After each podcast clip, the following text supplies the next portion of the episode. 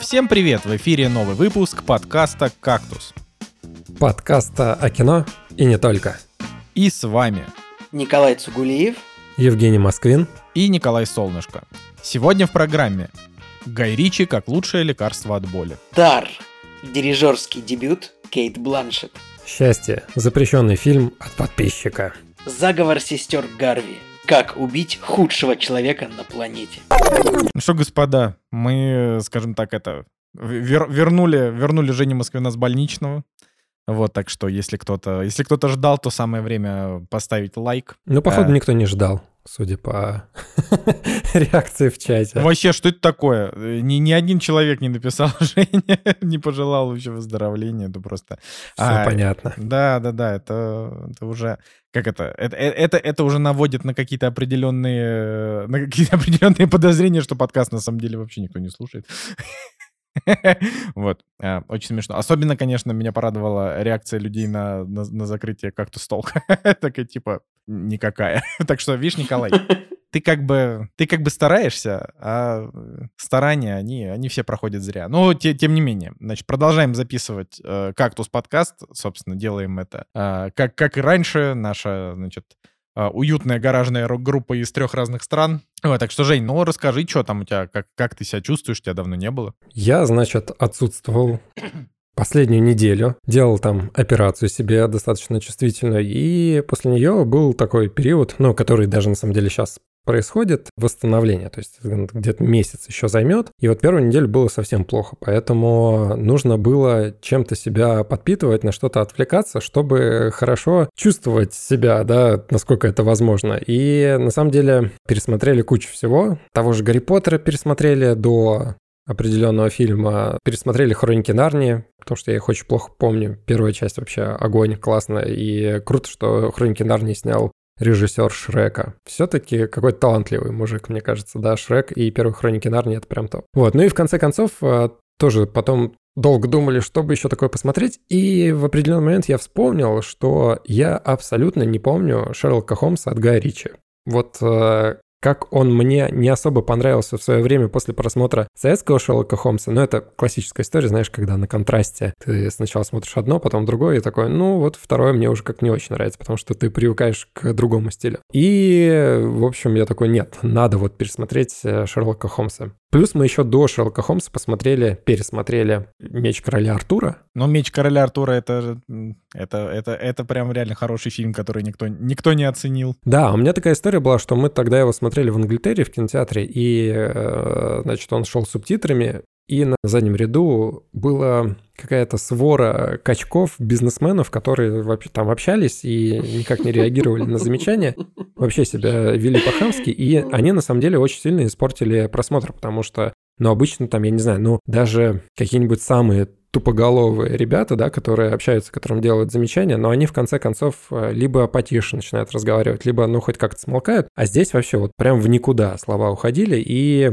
мы реально весь фильм не смогли нормально воспринимать. И вот сейчас пересмотрели, и круто. Я прям вдохновлен был, особенно Джуд Лоу, он там же играет злодея, и тогда в кинотеатре мне показалось, что ну, у него такая мотивация, такой посредственный злодей, ничего непонятного. А вот сейчас с просмотром круто, прям э, чувствуется трагедия э, героя, который кладет на алтарь э, жертвенно всех своих близких ради того, чтобы вот власть заполучить. Мне кажется, это прям такая классная картинка, когда вот прям показывается, сколько нужно да, привнести, сколько нужно отдать, чтобы получить то, что ты желаешь. Честно говоря, даже не припомню таких злодеев. Обычно, ну, либо какой-нибудь просто супер крутой Э, злодей, Жек, которым ты А, симпатизируешь. щас, как, как тебе?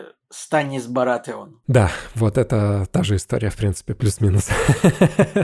Да. Ну и, короче, ладно, в общем, пересмотрели «Короля Артура». И я такой, так, давайте, все, вот смотрим Шерлока. И Значит, первая серия начинается, первая часть, которая в 2009 году вышла, она в тот же самый год, что и «Аватар» вышла, кстати говоря. И, в общем, начинаем смотреть, я такой, да, классно, все реально классно, Роберт Дауни-младший вообще шикарный, мне даже он здесь больше нравится, чем в любом другом фильме, идеально как-то подобрана под него роль, все супер круто, и Джуд Лоу тоже замечательный, отлично у них пара, но такой первый фильм, он в духе... Короче, вот э, спустя время он напоминает э, какую-то компиляцию э, «Майора Грома». Ну, точнее, правильно говорить, что «Майор Гром» — это какая-то немножко э, похожая история на Шерлока Холмса. Тоже какой-то оккультизм, тоже вот эти моменты с «думай-думай», когда, знаешь, он э, главный герой. Так да, такой ну типа майор Гром, он как бы нахватал, нахватал лучшего из вот э, и- и- из Всего, всяких да. популярных историй, да. Никто вроде как Ну, бы то не есть- спорит. Наворовал из всех. Ну да, заимствовали. Но мне кажется, самое главное хорошо заимствовать. Э, Вот, например, в «Трудном детстве» они заимствовали Скотта Пилигрима. То есть э, там прям а, вот нарезочка, вот как собирается герой с быстрым вот этим монтажом и звуками,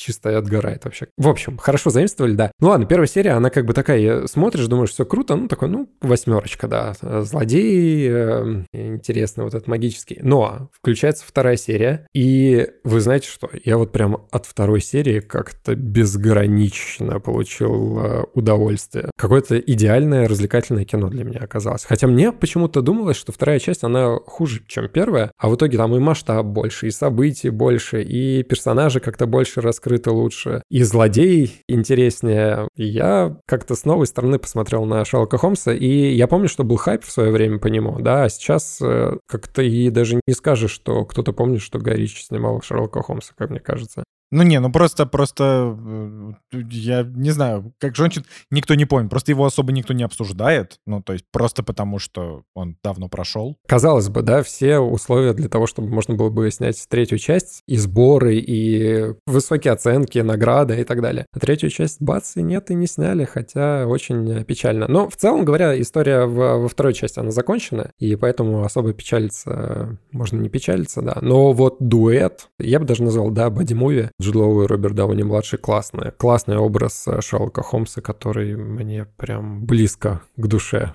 пришелся. Ну ладно, в общем, я так много э, дифирамбов пропел. Но единственный э, нюанс еще интересный, который я хотел сказать, о том, что, смотрите, в первой части злодей это Марк Стронг, во второй части злодей это Джаред Харрис из Чернобыля. Из фильма «Счастье» 98 года, между прочим. Да, и фильма «Счастье» 98 года, вот я как раз к этому и говорю, о том, что помимо всего вот этого прочего, что я перечислил, я еще посмотрел фильм, который называется «Кудряшка Сью». Нет, не «Кудряшка Сью», подождите, перепутал. В таре появляется Марк Стронг, а в, вот в этом фильме «Счастье» появляется Джаред Харрис. То есть мы сначала посмотрели два фильма, где они играют злодеев, и потом вот они поочередно так совпало, что они появляются вот в фильмах, которые мы будем сегодня обсуждать. Интересное, конечно, совпадение. Ну что, как у вас делишки, ребят? Как вы без Николай. меня провели время? Ну, у меня не, тоже, как, как сказать, продолжаем, э, значит, смотреть во все тяжкие, чтобы догнать до да, Соло. Николай мне прям восторженно Вообще пишет там момент, конечно, когда там первый... Ну вот, блин, вот...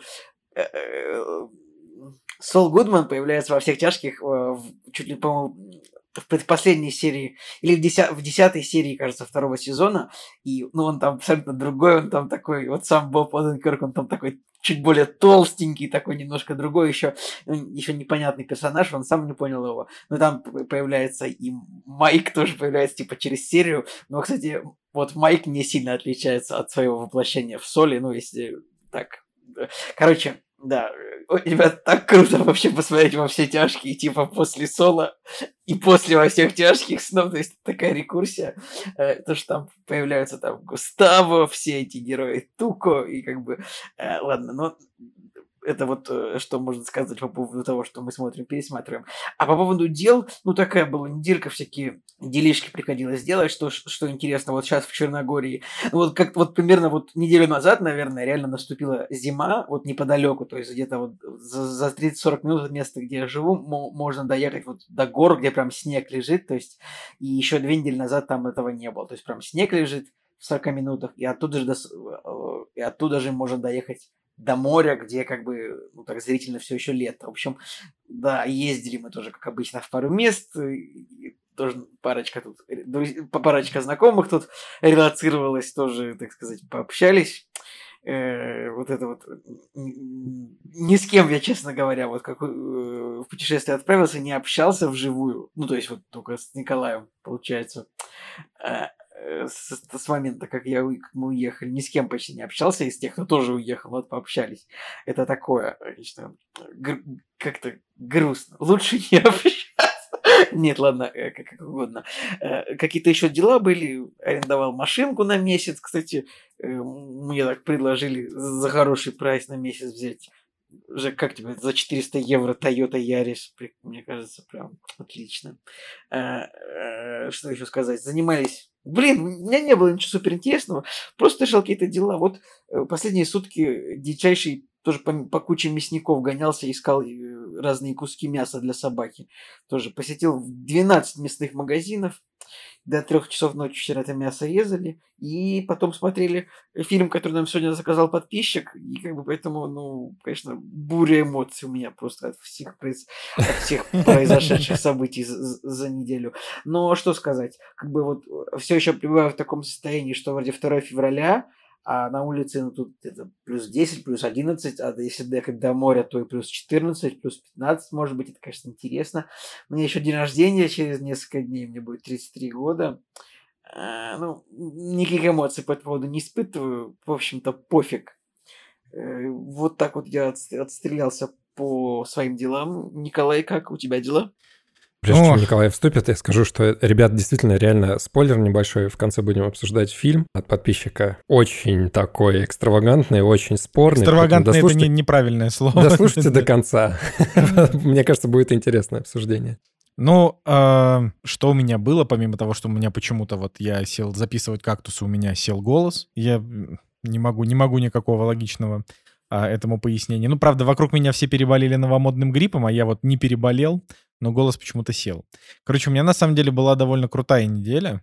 А, правда, прошлая или это была неделя? Да, это была, это была именно прошлая неделя. Во-первых, я сходил на стендап Дениса Чужого. И стендап был просто замечательный. То есть мы прям вот кайфанули вообще вот как э, это. Ну, это я просто, как это... Николай же, ты, ты, Николай же не любит истории про... Истории, которые показывают уровень твоего социального чего-то там. А, Я говорил уровень потребления. Уровень потребления, да. Вот мой уровень потребления, он был прям, ух. Значит, во-первых, мы сходили на стендап, да. Было, было очень хорошо, я прям смеялся, вот, и, и как-то у меня даже снова проснулась какая-то любовь к стендапу. Я, значит, купил себе за 200 рублей спешл Артура Чапаряна, чтобы тоже посмотреть. Артур Чапарян, кстати, это один из э, наших с Николаем любимых... Ладно, хорошо, один из моих любимых комиков, но мы с Николаем когда-то очень любили, мы смотрели его видеоблог, а у него там, не знаю, 4 или 5 серий есть. Это, конечно, абсолютно уморительный юмор, но для тех, кто любит вот такой юмор, он специфический. Не такой специфический, как фильм «Счастье» 98 -го года, который мы будем сегодня обсуждать, но это как бы тоже. Вот, потом, значит, а, помимо этого всего, мы пошли в театр. Вот это вообще было особенно интересно. Блин, Николай, вот ты а, прям значит... за, за, за я вижу, я, я слышу отчаяние. Типа, что будет дальше? Что отчаяние? В монополию играли, типа. Ладно. У нас дома, у нас дома Ticket to Ride, к нам, к нам приходят гости играть в Ticket to Ride. Николай, то, что каждый раз при, при слове театр у тебя жопа отваливается, это еще не значит, что театр это плохо. Но в данном случае в данном случае. Это, конечно, было отвратительно. То есть вот мы заплатили около 4000 рублей за два билета. Ну, просто это... И это не потому, что был какой-то модный спектакль или какие-то, а, значит, какие-то там невероятные играли актеры. Нет, это просто... А, ну, вернее, это не совсем просто. Это захайпленный был спектакль. Чё уж тут. А, но, значит... Э, короче, просто курс очень сильно упал, и все дорого теперь. ну вот, и мы сходили, значит, в театр, а, пришли такие довольные, и этот, а, там была еще очень интересная, я не буду говорить название спектакля, просто потому что не хочу.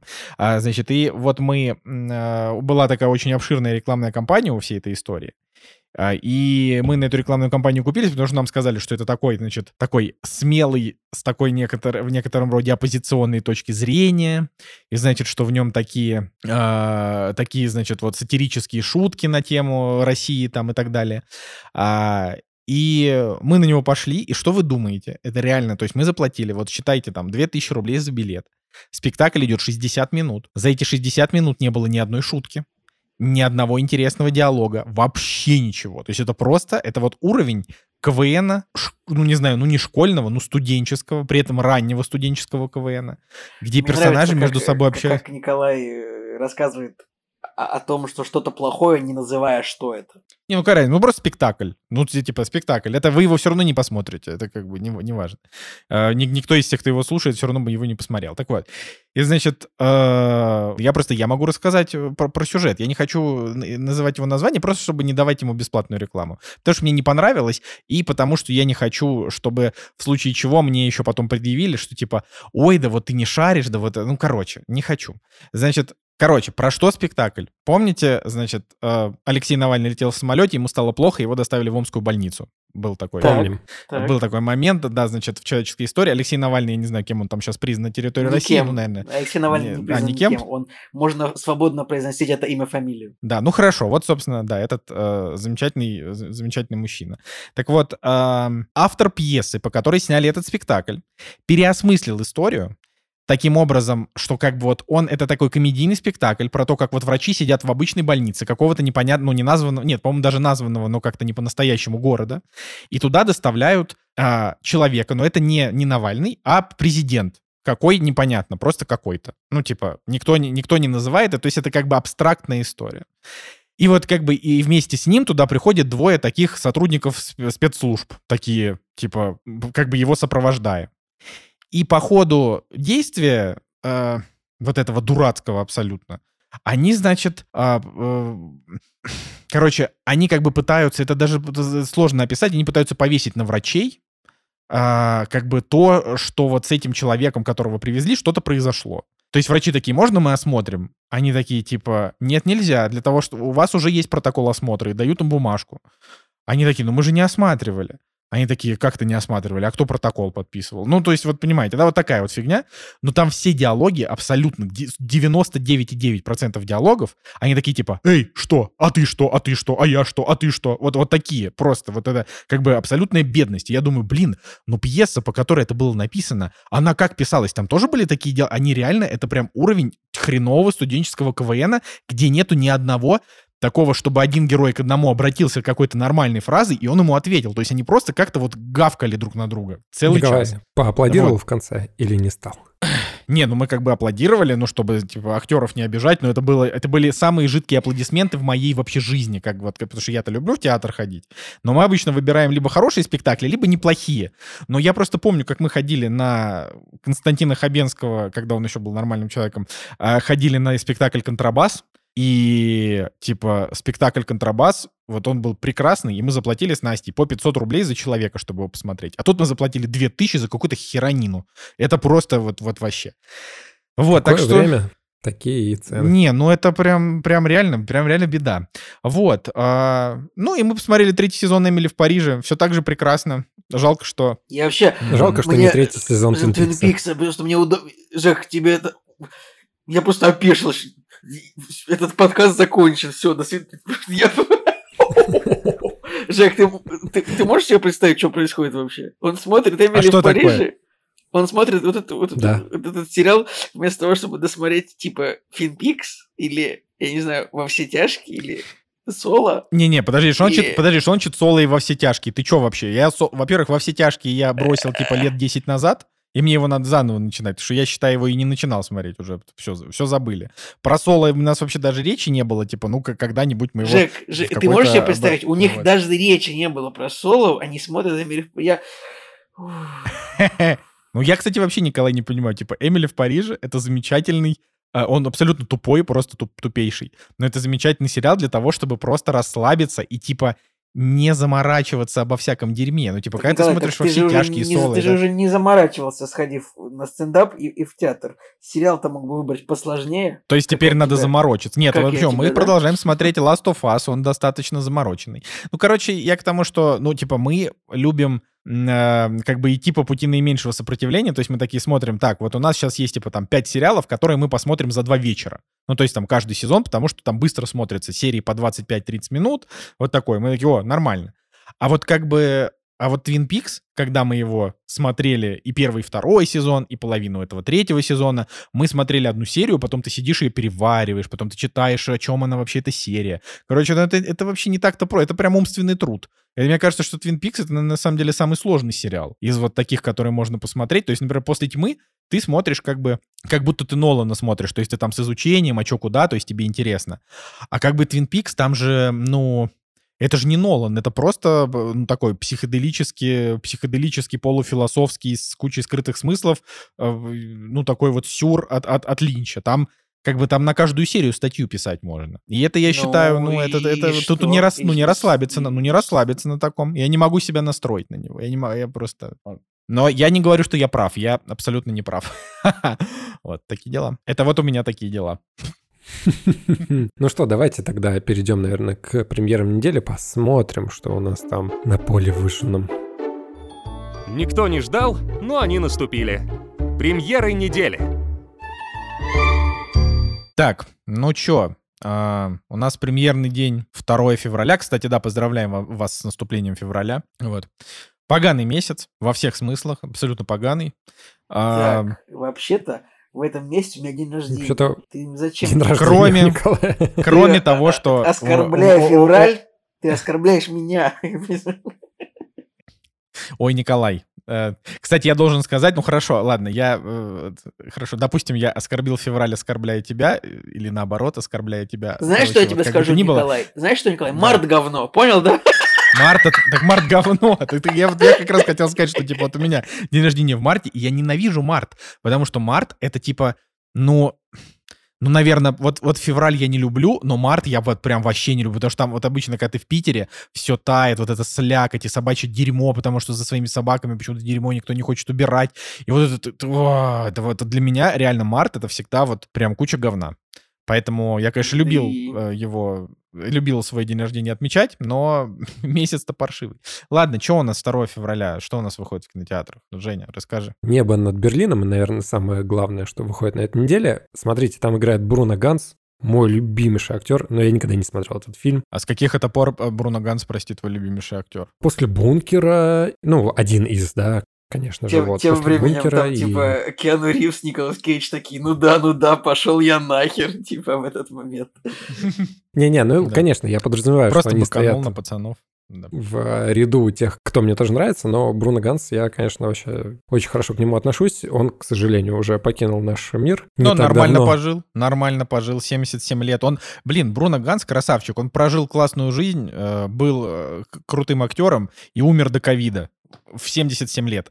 Идеально. Да, идеально. идеально. Вот он ничего этого дерьма не застал, вот эти рецессии, вот это все. Он умер, место смерти Цюрих, Швейцария. Просто умереть в Швейцарии в 77 лет с охренительной актерской карьерой. Всем бы такую жизнь. Так что да. И еще он сыграл в «Дом, который построил Джек». Там у него тоже достаточно яркая роль. Ладно, в общем, я для себя этот фильм открыл. Конечно, название где-то витало у меня на подкорке мозга, но никогда трейлер не смотрел, никогда не читал вообще, что это за кино. И вот сегодня представился такой случай, посмотрел, мне понравилось. В общем, посмотрите тоже в премьерах, посмотрите Блин, трейлер. нет такого, что Жека фильм. посмотрел типа 12 фильмов за неделю, Николай. Типа 15. Ты, Женя посмотрел про этот фильм, а не этот фильм. А, да, подожди. Да, я посмотрел про. А, ну про ладно. этот фильм. Так сказал. Я вот, знаете, э, посмотрев в афишу, такой смотрю «Небо над Берлином», я подумал...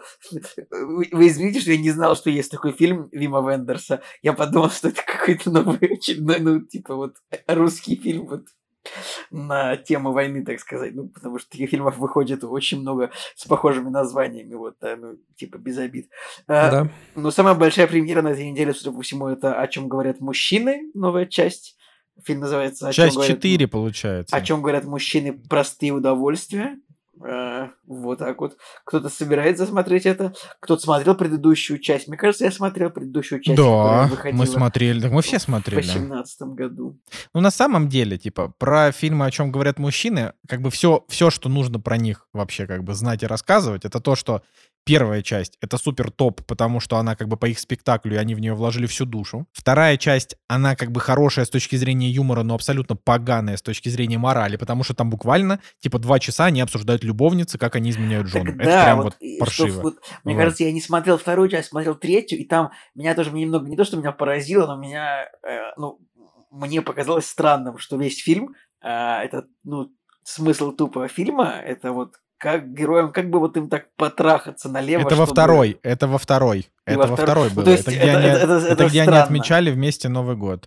А вот третья часть, это где они поехали в Питер, и третья хорошая. Она просто... Нет, нет, вот, нет, э, в третьей, я вот точно помню, что в третьей части точно такие же. Они поехали в Питер и обсуждали там вот именно это тоже. Да не, ну не так было, Ну. серьезно. То есть, э, короче, поглядим, что будет в четвертой, но я все равно, мне все равно кажется, что пацаны уже подисписались. У меня вот, например, третьей части уже стоит 6, хотя я помню, что я от фильма получил определенное удовольствие, но как бы он уже не был таким смешным, он уже был просто скорее душевным. Но это вообще, типа, Смотри, ты квартеты от третьей, части, от третьей части получил определенное удовольствие, от э, четвертой части получишь простое, Простое удовольствие. удовольствие, да, Да, Я вообще думаю, что, ну, мне кажется, может быть, уже пора перес... Нужно эту вселенную расширять и как бы, ну, делать оригины каждого героя. Ну, типа они будут называться там как-нибудь Камиль, Начало или... Ну, вы, вы- вы поняли, короче. Про- э, по- постройте сами эту шутку, типа, на 20 фильмов в этой вселенной самостоятельно. Вот. Слушайте, я посмотрел Да. э, их список фильмов, и э, мой, значит, э, остановился на «Дне выборов 2». Дальше я не... во- Вот «Громкая связь», э, ремейк, да, итальянского фильма, не смотрел. О чем говорят мужчины продолжение, не смотрел. И там, значит, пошла обратная связь, старые разговоры по-новому, еще какие-то, просто прям какая-то куча этих фильмов, и что-то вот мне уже казалось, что какая-то шляпа намечается. Но обычно, может быть, э, к четвертому фильму создатели возвращаются к тому, с чего они начинали, и э, такие, так, переосмысляем все плохое, возвращаемся к чему-то хорошему, поэтому, ну, посмотрим. Вообще, конечно, квадриквелов, их же в истории не так-то много, на самом деле, вот если подумать. Ну, то есть достаточно, но не так Не, много. Николай, Вот и- там... и- я сейчас их до хрена. Ну, типа, их очень много. Чужой, Ну, как бы не, та- не так много, как... э, я не вот. знаю, ну, их просто, ну, звё- Чужой, Терминатор, Звездные войны, Индиана Джонс, ну, типа, их 50 штук квадриквелов. Я не знаю, а, др- если это хорошо, это, это были более-менее, там, хорошо, Дрожь Земли, там их 12 частей, я не знаю, Гремлинов, уверен, Не, чё- ну я же не про это. Ну, ладно, хорошо, окей, ты, ты- ты- победил. А, значит, на, э- на, на этой неделе еще выходят испанские и мексиканские ужастики. Ну, типа, про них особо сказать, наверное, нечего. А, американский фильм «Метки тьмы» тоже ужастик. Какая-то, конечно, неделя ужастиков. А, так вот, честно говоря. Э, И, Блин, а типа, есть- а есть такое- ужастики. Есть такое ощущение, что, ну, э, теоретически, вот если прокатчикам дать волю, они могут каждую неделю выпускать новые ужастики, теоретически где-то находить вот новые, новые уж типа. Так вот- так же и было. И вот Так, и так есть, это же ну, вот происходит всегда. И вот каждую неделю всегда выходит типа по 5-6 ужастиков. И вот, типа всю жизнь. Сколько ужастиков вообще производится? Больше, чем... Мне кажется, больше, чем всех фильмов тупо ужастиков всегда. Да? Вот Я могу сказать, что из последних и из, по- из последних ужастиков, на которые тоже там типа обращают внимание, это вот э, фильм про куклу, который называется Меган. Да, он очень Но он неплохо, про выступ- он неплохо выступил в, в американском прокате, у него хорошие отзывы от критиков. Э, Действительно, фильм Меган про, в общем, про женщину ученого, которая сделала куклу. А, Вот, к сожалению, вот я больше не скажу по сюжету, потому что у меня закрыта страница. Но у фильма неплохие отзывы от зрителей, неплохие отзывы от критиков, хороший успех в прокате и довольно забавный трейлер. Так что вот когда он появится в цифре, действительно, фильм Меган, может, и можно будет посмотреть. А уже все, уже, уже появился. У меня уже друзья его посмотрели. Но я, честно говоря, не знаю, потому что, потому что вот как бы мне, мне кажется, вот, вот все истории про куклы — это крип, крепатура поганая, честно говоря. Ну, это, это, это, это это, это, это фильм, он больше не про куклу, насколько я понимаю, это как скорее больше про живого робота, про ожившего робота, скорее, фильм. То есть это, ну, то есть, э, ну, фильм про куклу, это, фильм про куклу это что? Э, например, это, Николай, помоги. Аннабель, проклятие, ну что я Вот, тебе говорю. а этот фильм, он скорее как какие-то фильмы, где какой-то вот робот ожил и типа стал злым, типа того, то есть это... Давайте подборочку, значит, э, количество жанров на кинопоиске. Можно на жанр нажать и посмотреть, э, сколько количество фильмов в этом жанре представлено. Значит, э, комедия 50 тысяч, ну там с хвостиком. Ужасы почти 27 тысяч. Драма 146 тысяч. Мультфильмы почти 31 тысяча. Фэнтези 8 тысяч. То есть э, драмы больше всего, потом комедии. Ну, драмы, конечно, вообще. Короче, вот с Меган я даже не знаю. Наверное, Николай Цигулиев первый будет смотреть. э, А я, может, что-то... что- А, может, а может и не буду, пос- не знаю, не знаю. Ну, потому что это все, это все реально вот какая-то очередная крип- крипатура про то, как куклы убивают детей. Вот, ай, не люблю. Вот. а- Ужасов больше, чем боевиков. Ну, у Боевиков фильма, у 31 фильма, тысяча. ребят, у фильма ПГ-13, так что я думаю, там вряд ли куклы убивают детей, ну, скорее взрослых. скорее взрослых и скорее просто бьют. А, Ну, да. Короче, на этой неделе еще выходит фильм, который называется «Один настоящий день», где играет Евгений Ткачук, которого я не очень люблю, Петр Федоров и Александр Робок. Это любимый а, актер Николая Цигулиева, который Так, еще не- Николай его Почему-то, всегда Николай, Николай Солнышко мне всегда э, вешает ярлыки, типа, я очень люблю Александра Робока, типа, я очень люблю Гошу Куценко. Ну, я их, хорошо, я их, мне они иронично нравятся, типа, ну, забавно, что есть актеры вот такие. Хорошо, что они есть.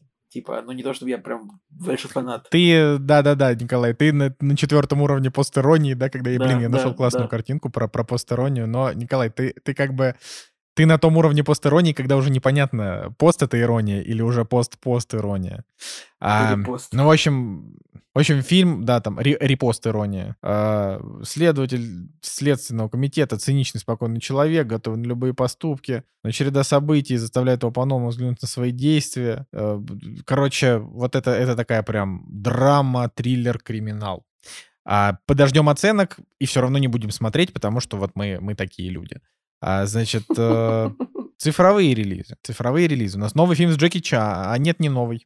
Нет, не новый. Это фильм 2013 года с Джеки Чаном, полицейская история в осаде, который почему-то сейчас релизится, значит, в Я его, кстати, смотрел как-то, помню, в свое время такой суровый боевичок был. Ну, рейтинг 6,2, не знаю.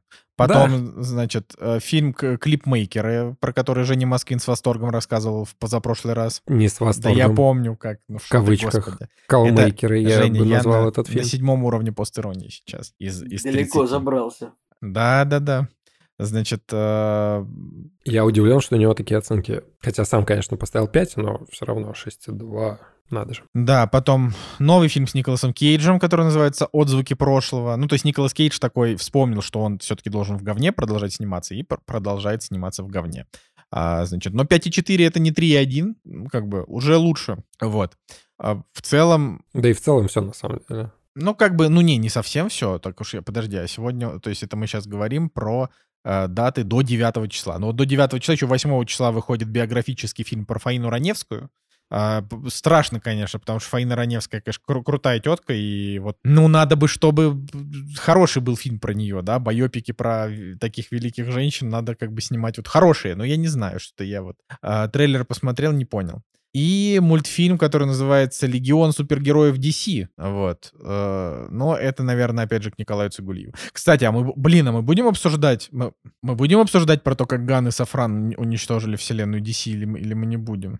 Давай обсудим. Ну, просто в двух словах. Вы же... Да, я, не- я за, я всегда за то, чтобы обсудить э, DC, а не Marvel. А, Так вот ну ты- почему? поч- Нет, п- п- п- э, нет, это я, это просто штука была в том, что мы типа переобсуждали вселенную Marvel, мне кажется. а вот Да я DC понимаю, что ты ну, просто... ты- да потому что, Николай, во вселенной DC ничего не выходит, блин. Ну, Поэтому- теперь выходит. А вообще, а еще, а еще, ты вообще, что ты посмотрел из последнего DC? Расскажи мне. Черного Адама ты смотрел? Смотрел ты Черного Адама? Ты смотрел Нет. Черного Адама? Ты Адама Нет. Черного смотрел? Все, не смотрел Черного Адама, ты считай, ты уже не в контексте, Николай. А Всё, ты смотрел DC? Парадокс источника конфликта, а? А, Нет, а что это муль- м- а мультфильм, а вот что это такое, а настоящие фанаты DC тебе по жопе надают за, то, что- за, за- за О, такой прикольно, вопрос. прикольно. А действительно, темную смотрел. лигу справедливости смотрел? А вторую часть? Тоже не Вой- смотрел. вой- Войну апокалипса. Я смотрю сейчас, я смотрю сейчас третий сезон Харли Квин.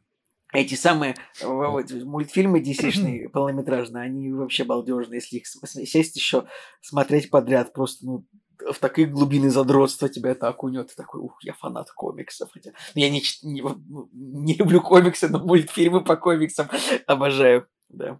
Вот. Кстати, с прошлой недели, если что, достаточно неплохие оценки у сериала Покер Фейс, который э, Райана Джонсона, который достать ножи. У него 8,2 MDB, высокий метакритик, кинопоиск 7,3. Вот. Так э, А, ты хотел обсудить Джеймса Ганна.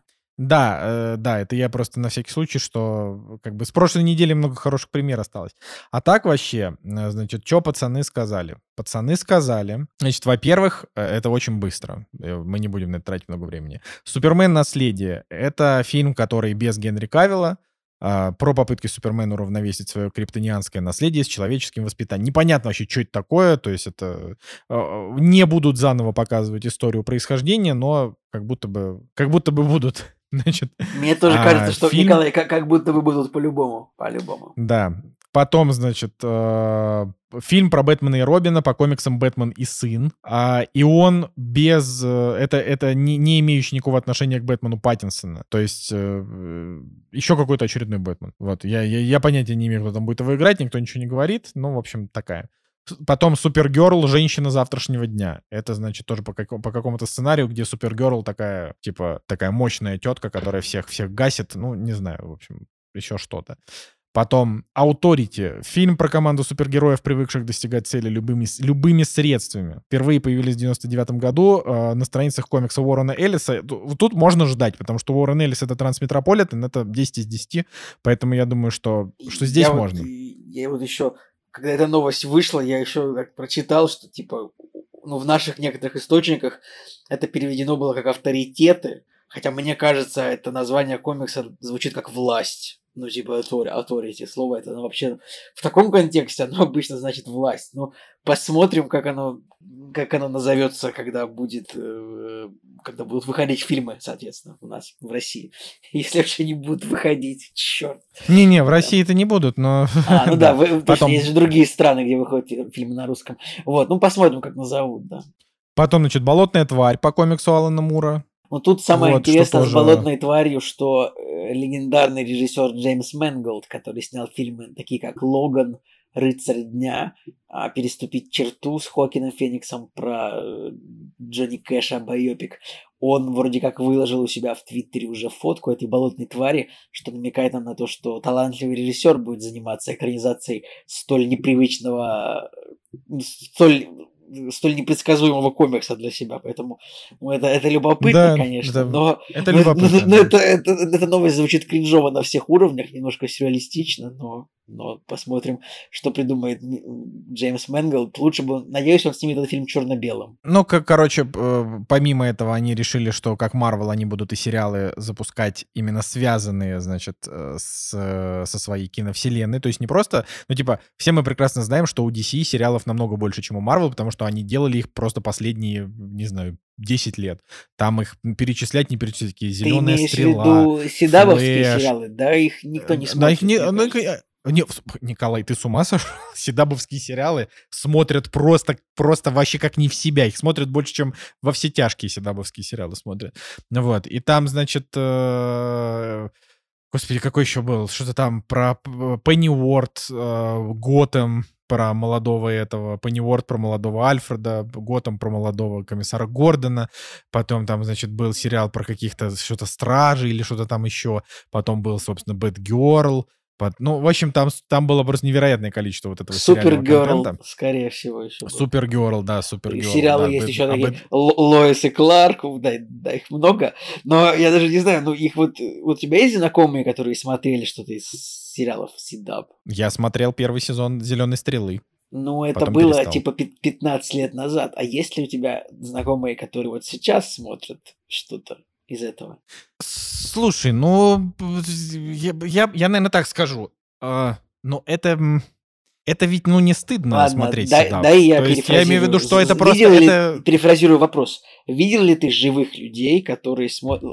Я не хочу никого ос- оскорбить ни в коем случае. Просто почему-то вот эти вот сериалы, они... Вот, вот как будто бы такое чувство, что вот выходят сериалы, ну, не знаю, лучше звоните Солу, разделение, а, призраки дома на холме, что угодно, э, наследники, да, выходят фильмы, и пусть э, возьмем фильмы там разные, там, я не знаю, Джокер, Бэтмен, э, супружеская история, я не знаю, Дом Гуччи, последняя дуэль, что угодно.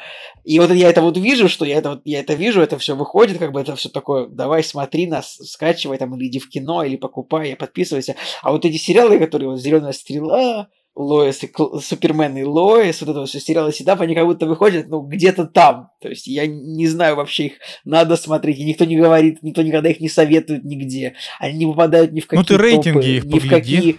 Ну, рейтинги там бывают там даже 7,5, что-то такое, 7,6, но никогда я ну, не ну, слышал стрелы о там том... у стрелы 7,4, типа. Ну, это у Флэша 7,5. То есть это, это, это считается хорошими сериалами, на самом деле. Просто.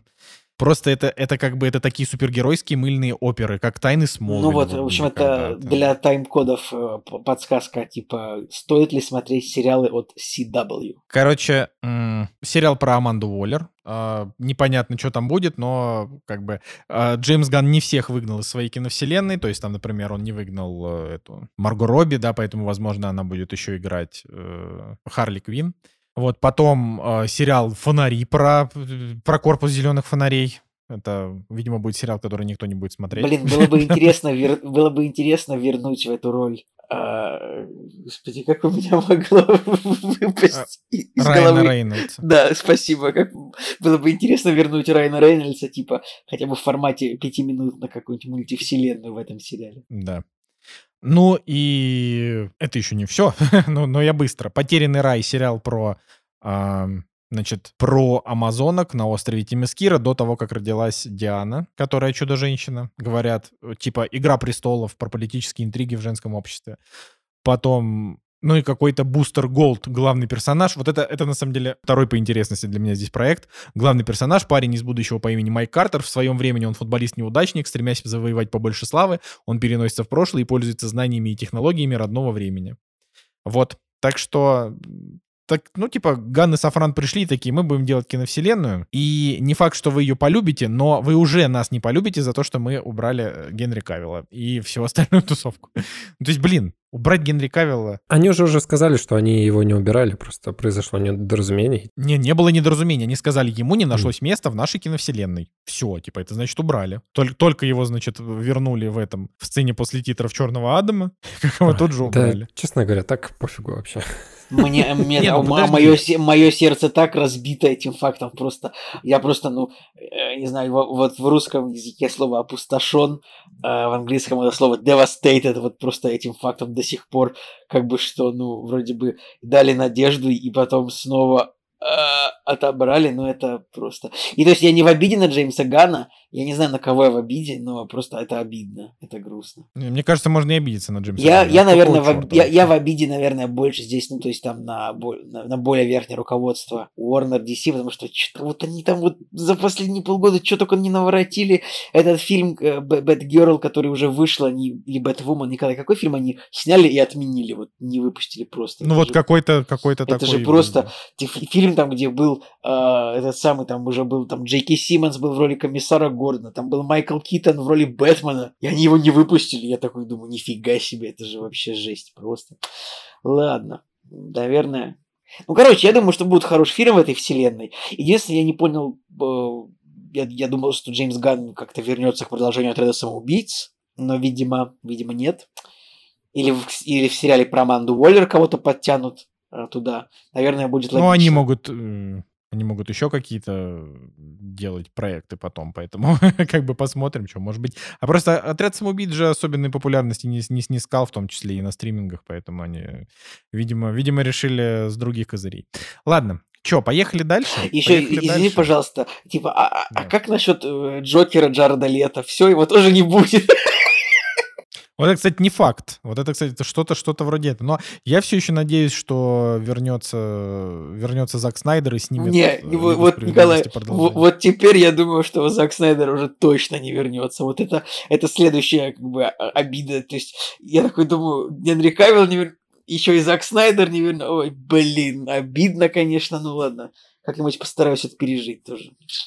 Точно так же, как закрытие э, второго сезона сериала про корабль. Это, это 1899, вообще, да. это, ну просто это... Я вообще, ты, ты вообще хочешь, чтобы я сейчас ушел в другую комнату и не записывался? Ты... Ладно, Ладно, не расстраивайся, Николай. все мы переживем. Поехали дальше. «Кактус» — подкаст о кино и не только.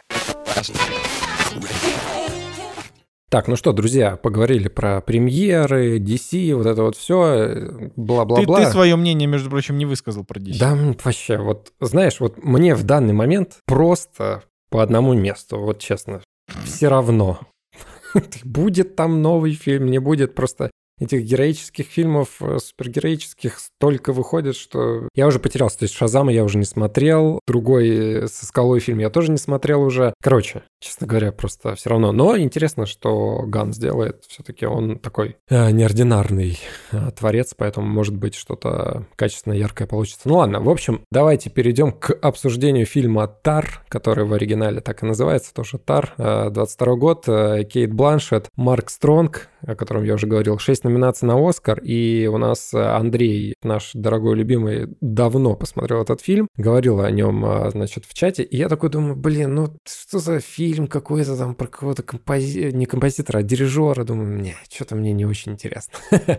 Ровно точно так же и я подумал, потому что, потому что, блин. Как-то вот не хотелось, да, окунаться в эту историю. Думаю, ну все, эти, эти скоростные фильмы, которые уже никому не нужны. Этот э, год меня, конечно, удивляет. Э, начали смотреть э, Тар. Я знаю, что ребята другого мнения, но мне, конечно, очень зашло. Давайте про сюжет. Почему, ребята? Мне, мне тоже очень, доля. Жек, мне тоже очень понравилось. Это только Николаю не понравился фильм. А, ну да, отлично. Да, да, значит, только, только одно быдло в команде сегодня. Значит, да. у нас 2-1 будет. Давайте про сюжет расскажу. Есть э, главный герой, это женщина. Она является одним из э, ярчайших представителей женского пола в профессии дирижер. вот. Она работает в Берлинском симфоническом оркестре, и ей остается дирижировать последнюю четвертую симфонию и стать вообще там просто вот величайшей из Пятую же симфонию. Или пятую, ну не помню уже, да. Четвертая, пятая. Ничего общем... себе, ты, ты, значит, про фильм так это и даже вот фактику забыл. Ладно. Да, симфония номер пять Малера, да, точно. Там э, важно в том, что э, не важно какой номер, типа важно в том, что там этих симфоний то ли 7, то ли 9, ну и типа самую сложную она оставила напоследочек, чтобы записать эту симфонию и выпустить. Да, вот. симфония про любовь. Э, в общем, да, она должна была записать, э, она должна была придумать эту партитуру, поработать над ней, вот. И сама, в общем, э, сам этот персонаж, она является, ну, вымышленный персонаж, она является просто гением, да, то есть она писала музыку для фильмов, которые получали Оскары, все любые там награды, которые есть. Типа первые сериалы, пять минут рассказывали про ее регалии, типа про регалии вымышленного персонажа. Это вот забавно, да, вот это редко такое бывает в кино, ну не часто в последнее время, то есть нам рассказывают рассказывают про героя, который живет в реальном мире, но вот он описан так, как он будто он реальный персонаж, хотя он вымышленный, но вот сделаны референсы типа к реальным персонажам, то есть написано, то есть сказано, что она там записывала музыку вместе э, с, там с такими композиторами, там как э, Хильнур Гульна Дотер, это вот а это реальный композитор, которая вот сама является композитором этого фильма. Это, я, может быть, ошибся в имени, но вот исландский композитор, девушка тоже, которая, например, за Джокера Оскара получила. И вот тут так забавно, то есть, что тут не настоящий так она персонаж. композитор этого фильма. Да, она, э, да, она, я, я, я это сказал, что она является композитор, ага. и она также вплетена в сюжет в начале, то есть там просто упоминается, что Лидия Тар вот с этой Хельнер Гульна дочь, она типа работала с ней. То есть, вы, может быть, заметили, mm-hmm. не заметили, это типа в первой минуте. И это забавно, потому что ну, придуманный полностью персонаж вплетен в настоящую жизнь вместе с настоящими героями. Продолжай, Жека, пожалуйста. Да, ну и, в общем, а, вот ей предстоит придумать партитуру и дирижировать. И, в общем, а, пока она работает над э, этой симфонией, ей нужно еще выбрать главного солиста, каких-то музыкантов там отобрать. И на личном фронте у нее там а, тоже подоплека, начинают слухи ходить, и э, умирает одна из э, ее бывших учениц, я так понял, да? Подожди, Жек, это, про, это происходит на полутора... Зачем ты рассказываешь? Типа то, что происходит через полтора часа после начала фильма. Да потому что это на самом деле не важно. Да типа, Но... вот то, что Женя сейчас объясняет, что типа вот симфония, значит, вот она должна там это подготовить, да фильм, он вообще не про то. Фильм это просто рандомный набор сцен. Спасибо, первую что... половину фильма. Я, я, не, я, я, я, я, я тебе дам закончить, я тебе просто... Ну, я же, блин, Женя, разговор — это разговор, это не монолог. А, значит, э, и, и, короче, здесь просто нету...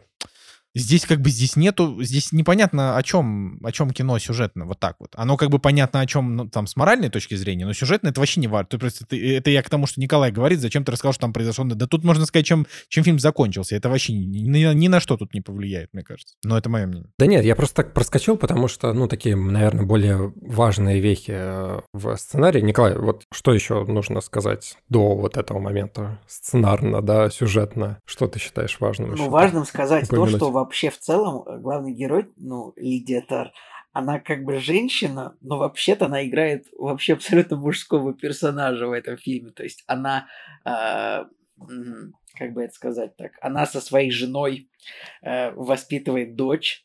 Э, в итоге на нее, как бы, ну да, ты вот этот момент, в принципе, сказал, в итоге на нее э, сыпятся обвинения, ну то ли в харасменте, то ли в чем-то таком.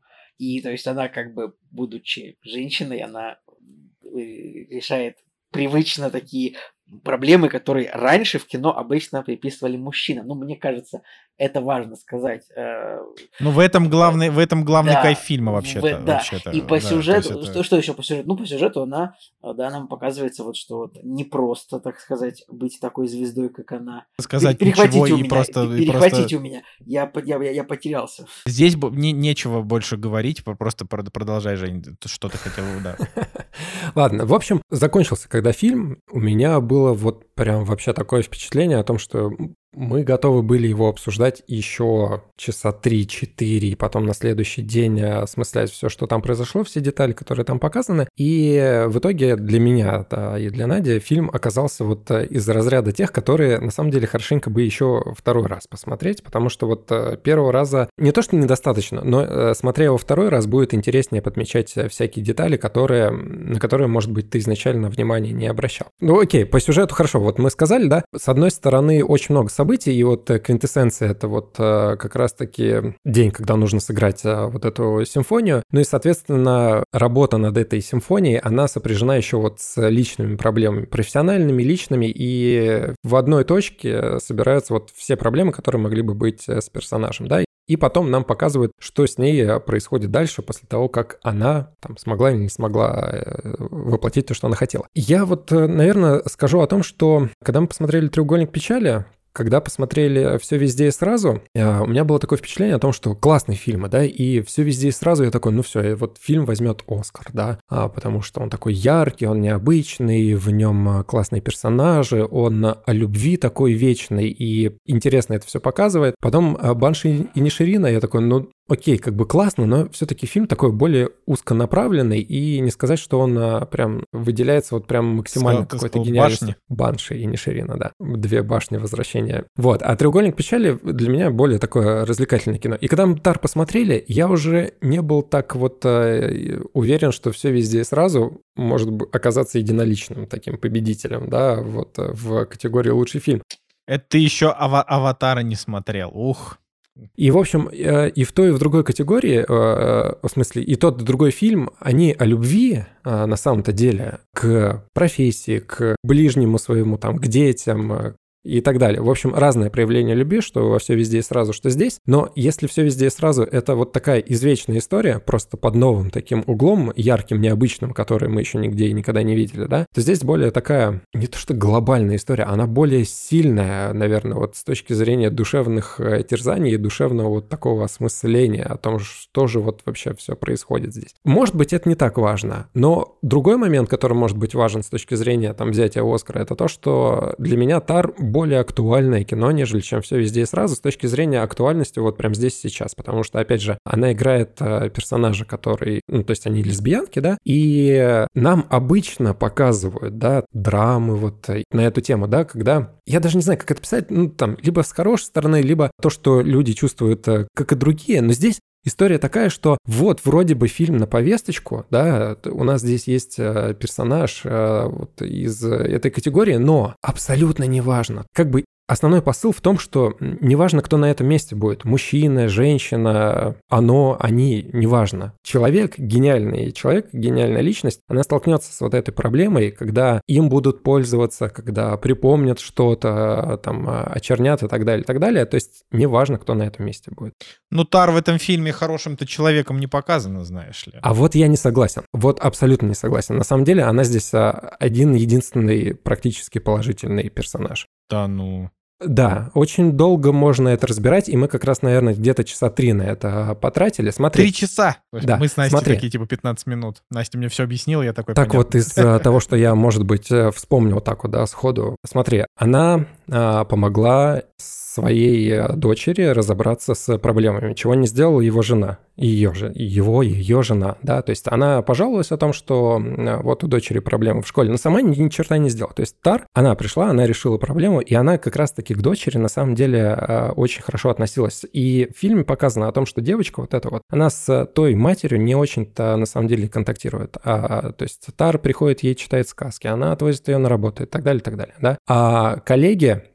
Смотри, вот ее старый э, учитель, да, она ему арендует э, автомобиль, чтобы о нем, чтобы у него как бы сложилось впечатление о том, что его помнят. То есть такая забота немножко о старом поколении. А потом, несмотря на ее страхи, какие-то предубеждения, вот эту вот всю э, вот уже, знаешь, звездность и так далее, она перебарывает себя и помогает человеку больному подняться и, ну, короче, помогает вот больному человеку, несмотря на то, что она просто могла дверь закрыть, да. Она обличает плохих людей, которые пришли и воспользовались ситуацией, чтобы э, там э, вот мать умерла, сестру упекли в психбольницу, да, и как бы она их обличает, то есть она понимает, что это неправильный поступок. Понятно, что, может быть, это просто такой ход. В любом случае, это было показано для того, чтобы как раз-таки дополнительно характер э, расписать. Потом с ее подчиненной, э, которая там в дальнейшем тоже сыграла в ее жизни некоторые э, нюансы. Она, на самом деле, она ей дала возможность. То есть она не сказала ей нет, она сказала, можешь внести в себя в список, я буду тебя рассматривать и так далее. Да? И наравне с ней вот все остальные персонажи, они на самом деле не такие белые пушистые. Например, когда она там приходит э, увольнять э, тоже там старого помощника дирижера, там был такой момент, что на самом деле, когда она ему сказала о том, что вот вам бы, наверное, лучше поехать куда-нибудь учить, то из него вот все дерьмо полилось. То есть он сразу на нее все а, вылил, хотя до этого общался с ней просто вот на коленях, да, перед ней а, падал, потому что вот это его босс. Ну и так далее. Короче, там очень много примеров. Это не исключает того, что, да, в фильме показывается, что у человека есть слабости, которые его подводят, а, подводят очень сильно, да, и как бы на там в определенный момент от этого страдает. Но я считаю, что это один из единственных э, как бы положительных персонажей в этом фильме. С остальным можете поспорить. Если есть контраргументы, давайте, я готов послушать.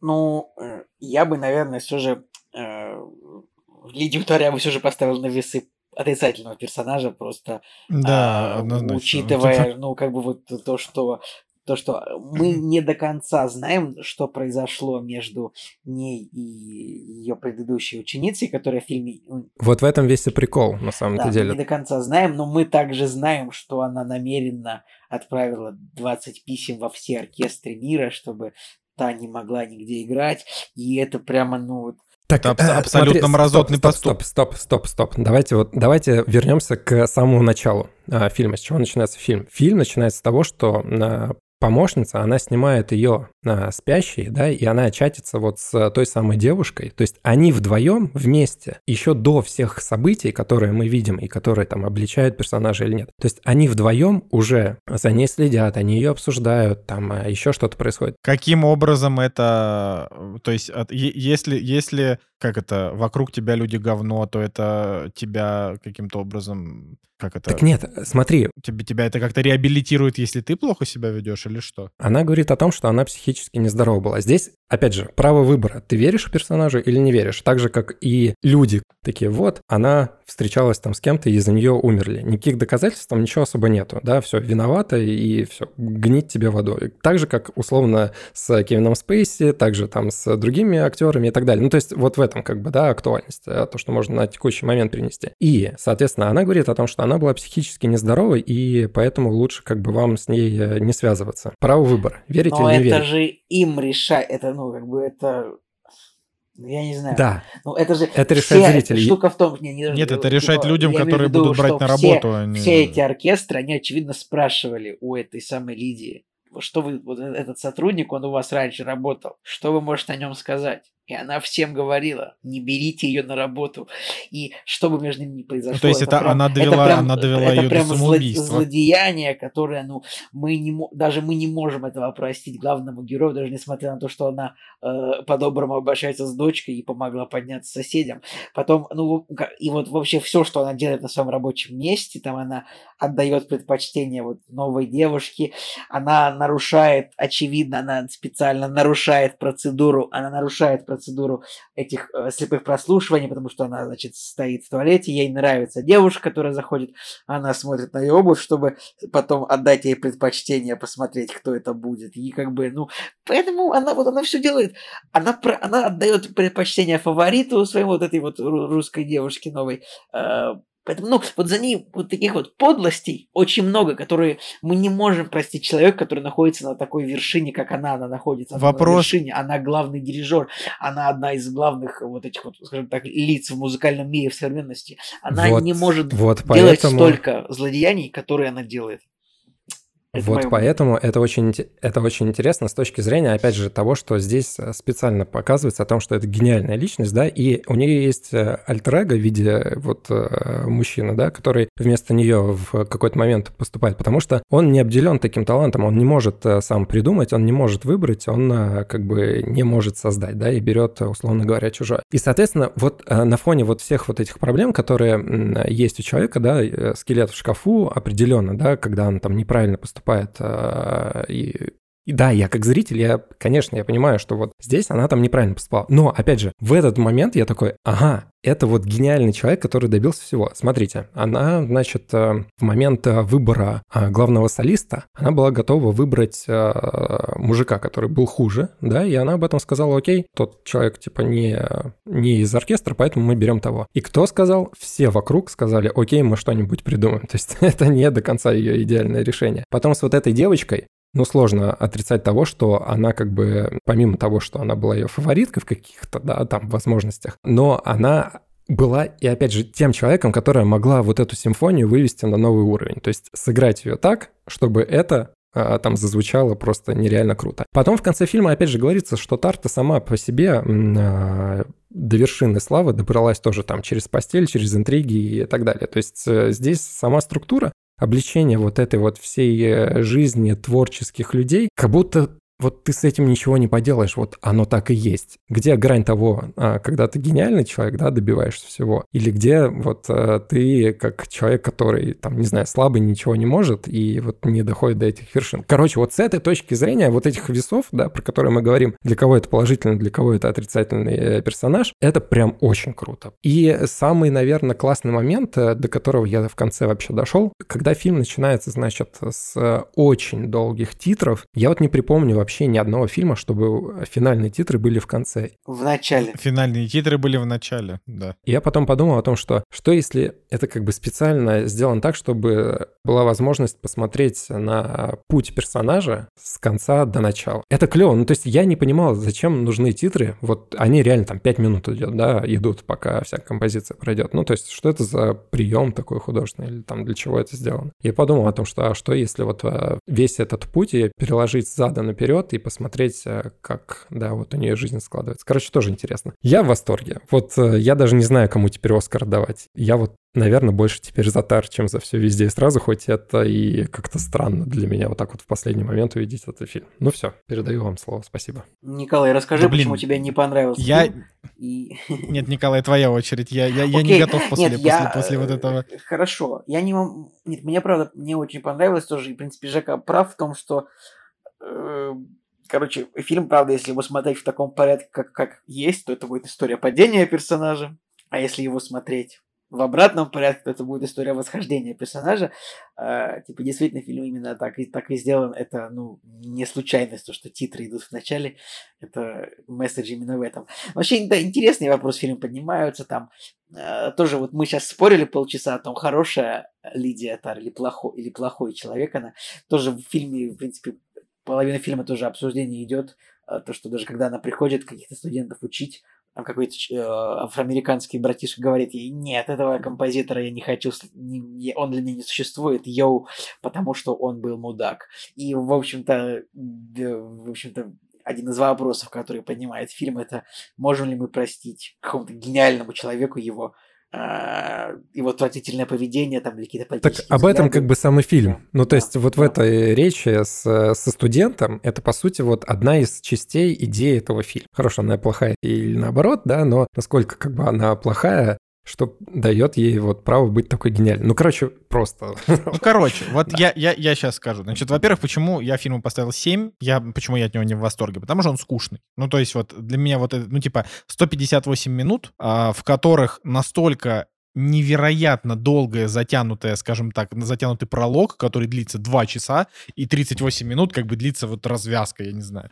Э, кульминация наступает где-то тоже ближе к концу. То есть для меня он был скучноват, вот прям реально скучноват. Но при этом я э, как бы, я отдаю себе отчет в том, что фильм на самом деле, ну, он хороший. Он, он хороший. Он, если вот его разбирать по полочкам, это вот один из тех фильмов, которые надо прям всем советовать, потому что он крутой. Он круто снят. Кейт Бланшет, вот ты вот не, просто не сказал об этом, ты, ты типа говоришь вот Тартар, а ничего как бы что Кейт Бланшет буквально просто охренительная. Вот это вообще одна из лучших ролей в ее карьере. Она сыграла потрясающе. Я очень рад, на самом деле, что в Голливуде все-таки не отменяют э, гетеросексуальных актеров, которые играют ЛГБТ. Вот, поэтому я очень рад, что Бланшет дали возможность сыграть. Она, она реально просто потрясающая. Марк Стронг, он как бы здесь в двух сценах на две минуты, поэтому, ну, как бы, ну, есть и окей, просто он здесь немножко на себя не похож, и это Блин, интересно. это у, а уникальный, вот... уникальный фильм, где Марк Стронг, типа, не играет не А, лысого злодея, Б, э, лысого подручного главного героя. Да, или, или убийцу какого-нибудь. Ну, короче, вот э, еще и роль у него, он же не играет неплохого человека, а просто, просто мужика. Ну, короче, интересно. Вот, поэтому э, вот опять же, несмотря на то, что я считаю, что местами фильм прям даже, ну, очень хорош, вот местами, для меня он скучноват. Значит, второе, второе, за что я могу его покритиковать, опять же, можете кидать меня всеми помидорами, но как бы я считаю, что фильм на 7, вот для меня он такой, потому что потому что не попал мне в сердечко, видимо. Значит, что мне еще в нем не так понравилось? Мне, э, как бы фильм, он специально сделан таким образом, это вот мы тоже там обсуждали, мы тоже после фильма сидели, обсуждали, но реально 15-20 минут для этого фильма нам хватило. Три часа, что в нем обсуждать, я понятия не имею, правда. Я прям понятия не имею, что можно обсуждать в нем три часа. Как бы, я прекрасно понимаю, что вы оба умненькие очень, э, без вообще, без сарказма, но три часа, три часа обсуждать Тар, я, я блин, не знаю, я, мне кажется, я вот, вот Аватар можно обсуждать три часа каждую сцену, как она красиво сделана. Это, это тоже шутка. Вот. Значит, у этого фильма есть, э, есть вот такая особенность, да, она заключается в том, что вот то, что мы обсуждали в этом фильме, и как раз мне Настя эту идею подкинула, потому что я на самом деле тупой, и мне, мне все эти штуки в голову никогда не приходят. Значит, там есть такой момент, что в фильме как бы нет сюжета. Ну, то есть в фильме просто что-то происходит вот вспышками буквально. Один, одна за другой на протяжении почти трех часов просто идут сцены за сценой, за сценой, за сценой. Почему? Потому что а, и дальше это я уже как бы сам, собственно, эту тему развиваю. Значит, а, потому что как бы Тар, вот она живет эмоциями, да, вот, то есть человек творческий, гениальный, очевидно, да, живет, живет какими-то вот своими эмоциями, своими увлечениями, и вот вещи, которые она в своей жизни запоминает, да, вот которые важны именно с точки зрения ее персонажа, вот они в этом фильме, они имеют э, визуализацию. Поэтому есть, во-первых, ощущение рваности, потому что не понимаешь, что зачем идет. Ну, то есть ты как бы понимаешь, что сюжет идет там друг за другом, но, но ты как бы, ты не всегда считываешь а, какие-то причинно-следственные связи, потому что они, ну, типа, у нее, у нее реально слишком много всего происходит одновременно, и она то, то одним занимается, то другим. Но вот что мне не понравилось, вот лично мне, то, что все их разговоры, типа 97% их разговоров, это разговоры о вещах, про которые мы ничего не знаем. То есть это, это буквально ничего не объясняющие какие-то местечковые беседы. Потом она идет в какое-то место, и только через там 5 минут тебе как-то вообще упоминают, что это за место. Э, как бы я понимаю, ну, то есть, ну, вот, например, она там уехала в родительский дом. Ты просто видишь, что она едет в какой-то дом. Она зашла в какой-то дом, она там что-то делает, потом, значит, уже там спустя какое-то время появляется ее как бы брат, и мы понимаем, что это типа вот ее отчий дом. Э, и вот если в каких-то таких мелких моментах это абсолютно нормально, потому что, ну, вот фильм такой, вот у него такая стилистика, то вот в разговорах тяжеловато, потому что они разговаривают о диалогах, как будто бы вот ты сидишь в кафе и услышал, о чем разговаривают люди за соседним столом. Вот типа ты сидишь, а какие-то люди такие, а, и представляешь, Марина говорит, а, что э, Паша снова принес это дерьмо домой. И она такая, блин, опять принес? А, а что с этим делать? Ну, я не знаю, но оно там, я не знаю, а оно стало разлагаться, я хочу это выкинуть, а он мне не разрешает. Вот, вот такие разговоры. И ты сидишь, и такой, блин, ну ты можешь себе примерно представить, о чем они говорят, но ты же не знаешь конкретику. И вот Блин, я Тар это знаю, вот такой Николай. фильм. То есть Я все понял в фильме, типа, мне Да- не показалось. господи, но я Они, тут- конечно, об- обсуждают какие-то Нет. музыкальные вещи, но их можно... Ну, Не-не, блин, Николай, ну уж музыкальные вещи, типа, что, как- как Бля. они, что, что из себя представляют музыкальный термин, это я знаю. Что ты, что Не об этом понял речь. Я, да я в фильме все понял. Я говорю, что их, раз- их диалоги, они весь, весь фильм разговаривают о вещах, как бы, которые, про которые они знают, а ты не знаешь. Поэтому они часто упоминают каких-то людей, про которые ты не знаешь. Ну, типа вот, они упоминают какие-то какие возможные события. И вот э, я такое в фильмах люблю, но когда этого процентов 10-15. То есть, когда фильм, типа, в меру загадочный, условно, да, загадочный, а потом потихонечку там что-то раскрывается. А здесь получается, что м, да сюжет-то понятен, но фильм, он а, как будто бы это не кино, а вот просто ты, ну, не, не знаю, какой-то человек шел за Лидией Тар, просто начал в какой-то момент за ней ходить. Ну, в, в какой-то вот рандомный момент. И в какой-то момент он такой, да, хорошо, вот я снял, потом он ушел по своим делам, потом снова снял, потом снова по своим делам. То есть нам не раскрывают полностью всю историю, да, как бы, то, поэтому получается, что этот фильм — это такая серия как бы зарисовок из жизни Лидии Тар, которая, типа, понятно, к чему это приводит, это все, у, у фильма, у фильма очень хороший, очень хороший финал, он прям понятный, это все без вопросов, вот, а, но вот само течение, оно мне показалось, опять же, вы можете, как бы, я, я не- говорю, что это портит фильм, я говорю, что мне не понравилось в нем, Ну, потому что я люблю более хо- конкретные хочется- драмы. На самом деле хочется прям... Не хочется ни в коем случае себя оскорблять, но хочется не согласиться. Мне показалось, что прям сюжет довольно цельный и плотный. Мы видим, как она собирается готовиться к этому самому концер- э, к этому концерту, к записи. Видим маленькие детали ее отношения с ее помощницей, как она выбирает новых членов оркестра, прослушивание. То есть вот именно я прям максимально не согласен, что это набор зарисовок. Это прям, ну, цельная история взлета, падения, как бы. Ну, я, наверное, Ну, не знаю. Я, наверное, не так выразился. Ну, то есть это, это, это, как бы, я говорю, как история. История, она здесь, она здесь есть, и она цельная. Но она состоит из миллиона зарисовок, каждый из которых, как бы, м, каждый из которых она, м, ну, вот как просто вот кусок из жизни, за которым ты подсмотрел. Ну, короче, это просто такая стилистика. Все, считайте, что я тупой. Не, не знаю, неважно. Как бы а, это все им восторгаются, я нет. Вот у меня такое мнение. Интересно тоже со стороны послушать мнение дебила. Ну, вот нормально. Не, Значит, вообще а- нормально. Я считаю, что все везде и сразу как бы кал. А этот фильм прикольный. Не, ну типа этот фильм на самом деле прикольный, и если выбирать между ним и все везде и сразу, я не могу дать, вот, наверное, я не могу дать какое-то вот четкое... То есть я бы не хотел, чтобы Тар выиграл, потому что я от него не в восторге. Но если смотреть вот как будто бы со стороны, да, я недавно тусил на одной тусовке с киноэссеистами, да, это чуваки, которые в любом говне, даже в «Чужой завет», они находят что-то хорошее. И они, значит, мне доносили, э, совершенно мы там накидались э, каким-то алкоголем, и они мне доносили в течение там двух часов, э, что как бы смысл киноэссеистики в том, что ты должен постараться увидеть хорошее в любом произведении. Типа, поэтому даже если мне что-то критично не понравилось, мне понравился их взгляд, в общем-то, на мир. Я, может быть, как-то вот в, в какой-то мере стараюсь теперь и, и- с такой стороны тоже смотреть. Вот, поэтому если смотреть со стороны киноэссеиста, наверное, Тар даже может быть и получше, чем все Ну, в везде и смысле, сразу. вот Жека, Вот, Жека, везде тебе сра- два- Жека тебе 20 минут киноэссе э, ну, как бы выкладывал. Ты чё? Так надо Ну, смотреть. не, у Жека это вообще, да, это прям, это, это да, это вообще, это, это, это, э, вот то, что Жека раскидал, это вообще не иронично, серьезно, серьезное исследование, но я просто не согласен с ним. Вот я, например, я, я считаю, что Тар это вот как бы, э, мы уже все про нее сказали, да, поэтому я просто добить, что Тар это а, не то, что не хороший, даже и там неплохой персонаж. Ну, то есть, во-первых, она не показана положительным персонажем, это точно. Но она показана, ну, то есть, вот представьте себе Харви Вайнштейна, правильно, да? Ну, это же вот прям классик шит. Талантливый продюсер. Человек, э, благодаря которому появился Тарантино и огромное количество великих режиссеров и фильмов типа «Красота по-американски» и прочее, прочее, прочее. Ну, типа, великий человек, он великий. А, но при этом Харви Вайнштейн в натуре насильник. И об этом многие знали, но покрывали. То есть это там с Кевином Спейси это еще непонятно. Понятно. А вот Харви Вайнштейн, там прям реально куча доказательств и всякого дерьма. Ну, то есть прям человек вообще, ну, вот, как бы, кто, кто бы мог подумать, э, типа, я и про самого Харви, да, что когда-то там, не знаю, носил, на, на, на, не знаю, не насиловал, как бы на тот момент, наверное, не так называлось, да, как бы спал с очередной актриской, да, что в итоге ты Склонял. теперь из-за них, из-за всех сядешь в тюрьму. Да, принуждал. То есть, ну, я имею в виду, что тогда, на тот момент, ему, я, я, я смотрю, типа, вот взгляд с его стороны. То есть он такой, ну, просто переспал с какой-то молодой девочкой, да, типа, вот захотелось. Имею на это право, я власть имеющий. И в итоге, да, на него это вылилось таким вот э, волной современного общества, современных нравов, новой этики, и как бы так тебе, собственно, и надо. Насиловать людей нехорошо. Пользоваться э, этим, господи, служебным Своим положением тоже. положением.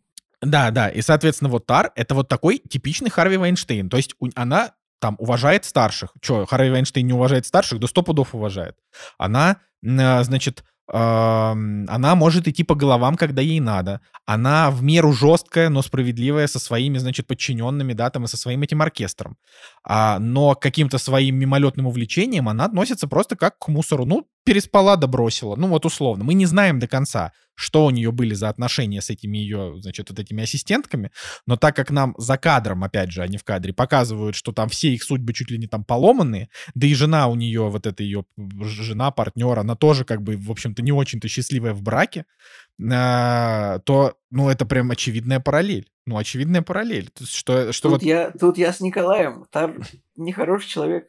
Редис. Я могу продолжить спорить. У меня есть аргументы, которые могут это переубедить, на мой взгляд. Ну, давай. Ну, смотрите, в общем, по поводу отношений, да, вот с этими молоденькими девочками. Последнее, начнем с последнего, вот с этой русской, да. То есть мы видим, что у человека есть определенная слабость, то есть она влюбляется и как в человека, да, и как в профессионала, возможно. Ну, в профессионала в смысле точно, потому что она смотрела там ее видео, как бы и восхищалась, э, судя по всему, как она играет. Или ей просто девочка понравилась, Да, потому что да, она мы не... Вот я, мне тоже казалось, типа, что она ну, просто...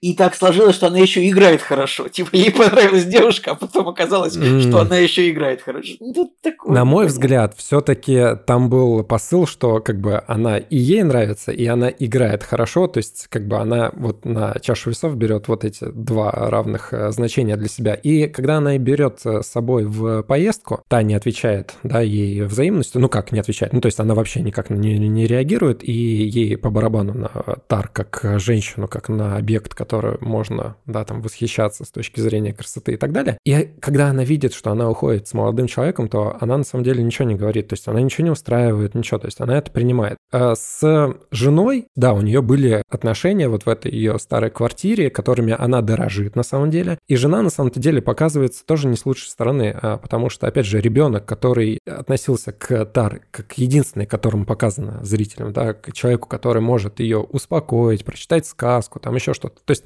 нам не показывают, что ее жена может это сделать. И, соответственно, ее жена, она отнимает э, ребенка, то есть она даже не дает э, там встретиться ей. И кто вот в этой роли плохой, жена или Тар, да, то есть э, есть вопрос. Ты понимаешь, это вот, от- а ты, ты- понимаешь, что это же, это ведь как раз и есть вот эти вот полутона, о которых идет речь, когда мы, когда мы обсуждаем таких вот людей, как Кевин Спейси, там вот, э, там и так далее. Ну, То есть мы тоже можем сказать, но ведь вот эта девушка, которую он трахнул, какая-нибудь Рос МакГоуэн или кто-нибудь там еще, с кем он там был, но они же ведь хотели карьеру сделать, а он такой, ну давай ты мне этот, а я тебе карьеру. Ну, то Я есть, ну, понимаю. понимаешь, я имею в виду, что я сейчас не пытаюсь, э, я, это просто как часть диалога. У нас в, то- в, в кои-то веке у нас диалог, да, вообще в подкасте, когда такое было. Собственно, тут же получается, что э, как бы можно просто со всех сторон вот, э- вот это вот и смотреть. То есть, да, у нее может быть не самая хорошая жена, но дает ли ей это право изменять своей жене, что, если она не такая хорошая? Но дает ли ей это право а, пользоваться служебным положением? Ну, то есть это вот как раз именно вот... То есть мне кажется, что этот фильм, ты вот его воспринял... То есть он тебе нравится, но ты воспринял главного героя типа однозначно, потому что так проанализировал. а Не-не-не, мне кажется... я- Сейчас, я не подожди, говорю, подожди, последнюю фразу хорошо. скажу. Я последнюю фразу скажу. Что... А мне кажется, что как раз смысл фильма в том, что персонаж в- вот в этих сомнениях по поводу него, вот, потому что в этом фильме нет никакой конкретики, ни про, ни про чего э, из вот ее какой-то истории. Есть факты о том, где она делает дерьмо, есть моменты, где она делает что-то хорошо, типа там уважает этого старого ее учителя и так далее, и так далее.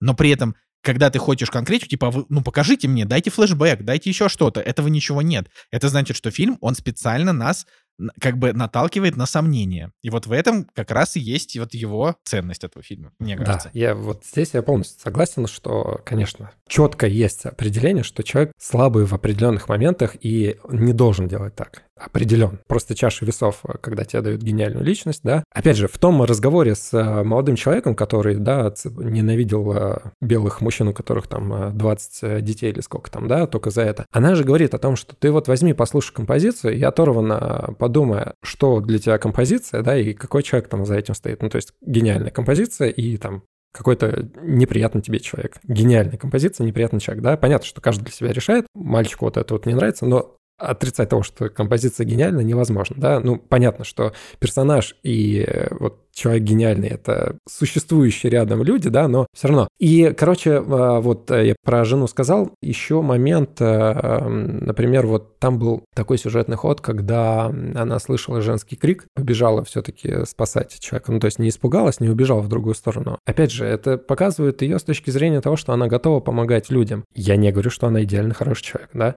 но просто все, кто в ее окружении, они на самом деле показаны чуть ли не хуже, чем она сама. И поэтому на контрасте вот с этими людьми она в моих глазах, там, в моем восприятии, как раз-таки более адекватный и более понятный и более там симпатизирующий какой-то да, персонаж по сравнению к другим. Вот. И концовка, в общем, мне очень понравилась. Опять же, э, концовка э, насчет того, что человек плохой или хороший, да, со своими пороками, со своими скелетами в шкафу, да, и то, что она там все потеряла в какой-то момент, потеряла там любимую музыку, музыку, работу, коллектив, там деньги и так далее, и так далее. Но вот этот момент того, что ты можешь посмотреть в прошлое, осознать, что для тебя дорого, сделать пару шагов назад стошнить от того, что тебе теперь противно, да, когда предлагали выбрать вот этих девочек, так же, как в оркестре каком-то, да, вот эти молоденькие девочки у нее. Ее тошнит уже от этого, и то есть это какой-то переработанный уже персонаж, да, который уже сделал над собой работу над ошибками и идет э, дальше по пути вот э, существования. Короче, вот в этом плане какой-то вот более положительный отклик у меня от персонажа. Ах, все, ну, да, ладно, ладно. Я, я, я, думаю, вот что, я думаю, что, да. Николай, ты можешь что-то добавить тоже вообще про свои какие-то вот финальные впечатления. Наверное, уже хватит обсуждать Тар. Ну, как бы, ну, типа, однозначно стоит смотреть. Он очень дискуссионный. Э, просто меня он вот в восторг какой-то не вел. Как-то вот, не знаю, мне показалось, что вот разговаривать о нем интереснее, чем было смотреть сам фильм. Вот такая у меня беда. Я, наверное, вот напоследок еще скажу про операторскую работу. Мы когда смотрели, мне, я только думаю, блин, очень крутая операторская работа. И оператор номинирован на Оскар. А тут все, а тут все главные номинации. Вообще, а, поняли, что режиссер Тодд Филд — это чел, который просто буквально 20 лет ничего не снимал, вернулся и 6 номинаций. Ну это ж прям вообще, да, да. Вот. То есть последний его фильм был 2006 года. Это такое. Ладно, Николай, ну, так короче, понимаю, нет, не, я не бы, нет, я, я, в смысле, вы мне не дали. Я бы мог просто сказать что-то еще хорошее, но я думаю, что этому фильму и без того, что и без меня достаточно. Типа, хороший фильм, восьмерочку я поставил, мне понравилось. А, ну, как бы, кто будет смотреть его, тоже э, готовьтесь к тому, что это будет... Отпишитесь в комментариях. Не-не-не, я имею в виду, что кто будет смотреть его, ну как-то готовьтесь к тому, что реально 160 минут как бы нужно там это напряженно смотреть, ловить смыслы, понимать в каждом кадре, что происходит. А то можно, можно, и- можно и упустить какие-то моменты. Тут вот в фильме реально много моментиков такие, которые бы хорошо не пропустить, чтобы вот э, полотно сложилось. Ну, А, я вот поэтому и сказал, что его второй раз можно смотреть в этом, из, из- исходя из этого вот э, момента. Э, да, такой вот, М. такой вот стар получился, друзья. Но я, я- и да, и, и так вот, если подумать, я, конечно, ну, получается, что я смотрел 3, 4 из 5 фильмов, где на- в номинации на лучшую женскую роль. Значит, там у нас Анна де Армас, блондинка, Кейт Бланшет Тар, Мишель Йео, все везде и сразу, Андреа Райсборо в фильме «Ради Лесли», который я не видел, и Мишель Уильямс в «Фабельманах», который мне прям критически не понравилось в этом фильме. Я бы отдал Кейт Бланшет, вообще даже не задумываясь. Ну, то есть это... э, да. Ну, тут бесспорно, да. И, кстати, вот про Фабельманов забыл. Я вот сейчас вспоминаю и думаю, понятно, что это, наверное, уважение к режиссеру, который вот за заслуги, да, его как-то номинировали. Но как можно вообще Фабельманов номинировать на Оскар, я определенно не понимаю. Ну, то есть, по сравнению со всеми фильмами, ну, понятно, что мы не берем а, Top Gun и Аватар, хотя, опять же, да, про Аватар ничего плохого не могу сказать. Но Фабельманы просто вот самый проигрышный, по-моему, фильм в этой Блин, мне категории. кажется, уморительно будет, если Фабельманы выиграют Оскар. Мне кажется, ну, Да, да. я это всегда за то, просто- чтобы выиграл какой-то фильм, э, как бы который ну вот он не вызывает плохих эмоций, типа, на, вот я все за то, что выиграл какой-то фильм, от которого бом бомбануло бы народа, типа, вот, например, как, вот, вот, какая-нибудь, вот, вот, вот, как, какая-нибудь, от какой-нибудь формы воды бомбанула у меня, но, но если выиграет Фабельман, то я не расстроюсь, типа, Спилберг будет сидеть такой, видали, как я могу. Что ты вообще? Что ты вообще за человек такой? Вот, значит, такой, когда «Паразиты», да, взяли дали. лучшие фильмы, я бомбил, ты такой, ха-ха-ха, солнышко бомбит, так, э, «Паразитов», что «Паразиты». «Паразиты», правда, были неплохим фильмом в том году, ну, может быть, даже самым Ну, неплохим, мощным. но не лучшим же, но не лучшим же фильмом в том году он был. А что Ладно, там лучше но, было, как извините? Да я уже не помню, что там. Там 19-17, или это было, или это в другом году было, я уже забыл, если честно даже. Ну ладно. Короче, я считаю, что чем больше народ бомбит от э, победителя. Не, ну когда выиграл лунный свет э, в обход Ла Ленда, вот это было, конечно, вот это было, конечно, странно. Лунный, ну блин, вот мне лунный свет нравится больше, чем Ла Ленд. Вообще, вот прям. Ты смотрел лунный свет-то в итоге? Нет. Ну, типа... Ну вот, а лунный свет это хороший... Да, вот там, где, был пара... там, где были паразиты, там, простите меня, был Форд против Феррари, вообще кайфовый. Там была Marriage Story, вообще абсолютно кайфовый. Там был Джокер, там был кролик Джоджо, там был, блин, однажды в Голливуде Тарантино, вот лучший а, фильм вот, вот. года. Прям, прям вспоминаю, вспоминаю, как, я вспоминаю, как у Николая Солнышко бомбануло мне прям, прям мед И радуешься, да, вот, вот из задницы, вот из задницы вообще. Ну просто, нет, ну, блин, что-то 40 минут какое-то слишком серьезное обсуждение было, мне теперь хочется что-то такое кринжовенькое вспомнить. ты иди давай, перехватывай у тебя монолог. Так, давайте, ребятки, расскажу вам а, про сериал, который а, я, наверное, я не знаю, мне кажется, еще с декабря просто я еще а, этот монолог храню, потому что мы так много всего смотрим, так много контента, который обсудить, и я такой, я уже начал потихонечку забывать сюжет, но вот это важно всегда, так сказать, ну вот как-то вот постараться не забыть сюжет сериала или фильма, который ты посмотрел, чтобы о нем рассказать. Итак, сегодня я расскажу вам про сериал, который можно посмотреть на сервисе Apple TV+. Это не реклама, опять-таки просто информационное, так сказать, сообщение, что сериал от Apple. А сериал от Apple это значит что? Это значит качество. А я такой, типа, 20 секунд назад я такой, это не реклама, да? Ладно, так, заговор сестер Гарви. В оригинале Bad Sisters. А, плохие сестры. Итак, для начала нужно сказать, что это сериал, а кто который... его перевел «Заговор сестер Гарви»? Это официальный Apple TV перевод? Да, на Apple э, есть русские дорожки этого сериала и в, он там называется «Заговор сестер Гарви», как и на кинопоиске. В общем, это, я насколько я понимаю, это ремейк бельгийского сериала «Клан», а, причем в оригинале он называется просто «Клан», а у нас он называется «Клан Черная вдова». Но, причем это сериал 2012 года, у которого э, один сезон, и у которого нет оценок на кинопоиске. Я, кстати, я не знаю, реально у него нет оценок на кинопоиске, может его не посмотреть нигде. Я, я, кстати, это не уточнил, но неважно. А, абстрагируемся от оригинала, который 10 лет назад вышел, а, и вернемся к непосредственно нашему сериалу. Итак, «Заговор сестер Гарви». В двух словах, это сериал о том, как пять сестер, вернее, как четыре сестры пытаются убить мужа одной из сестер.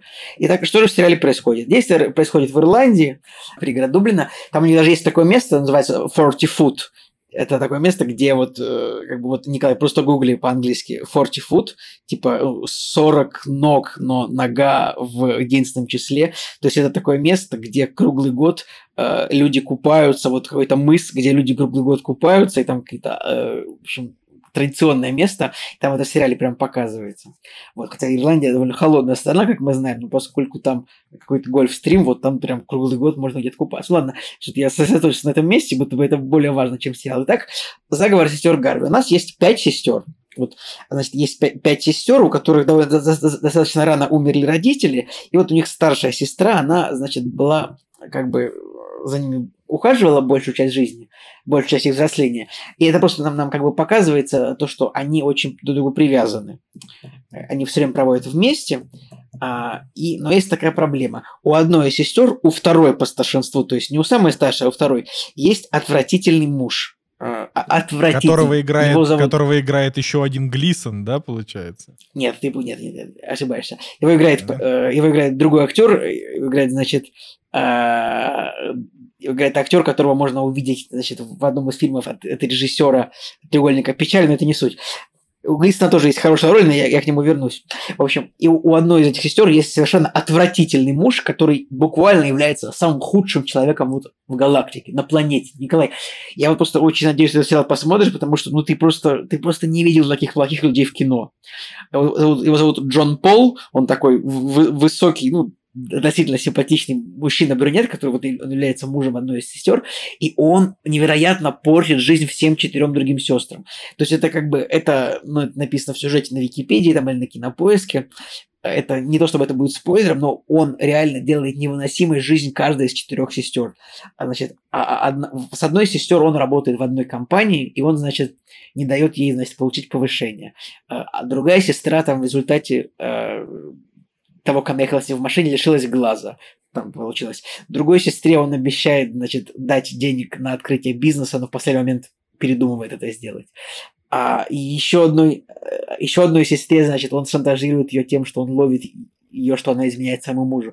Короче, это просто невероятно отвратительный человек. То есть там есть просто в сериале где-то 30-40 сцен, где просто они сидят за столом, и мы просто понимаем, насколько мы сильно ненавидим этого героя, потому что он просто невыносим.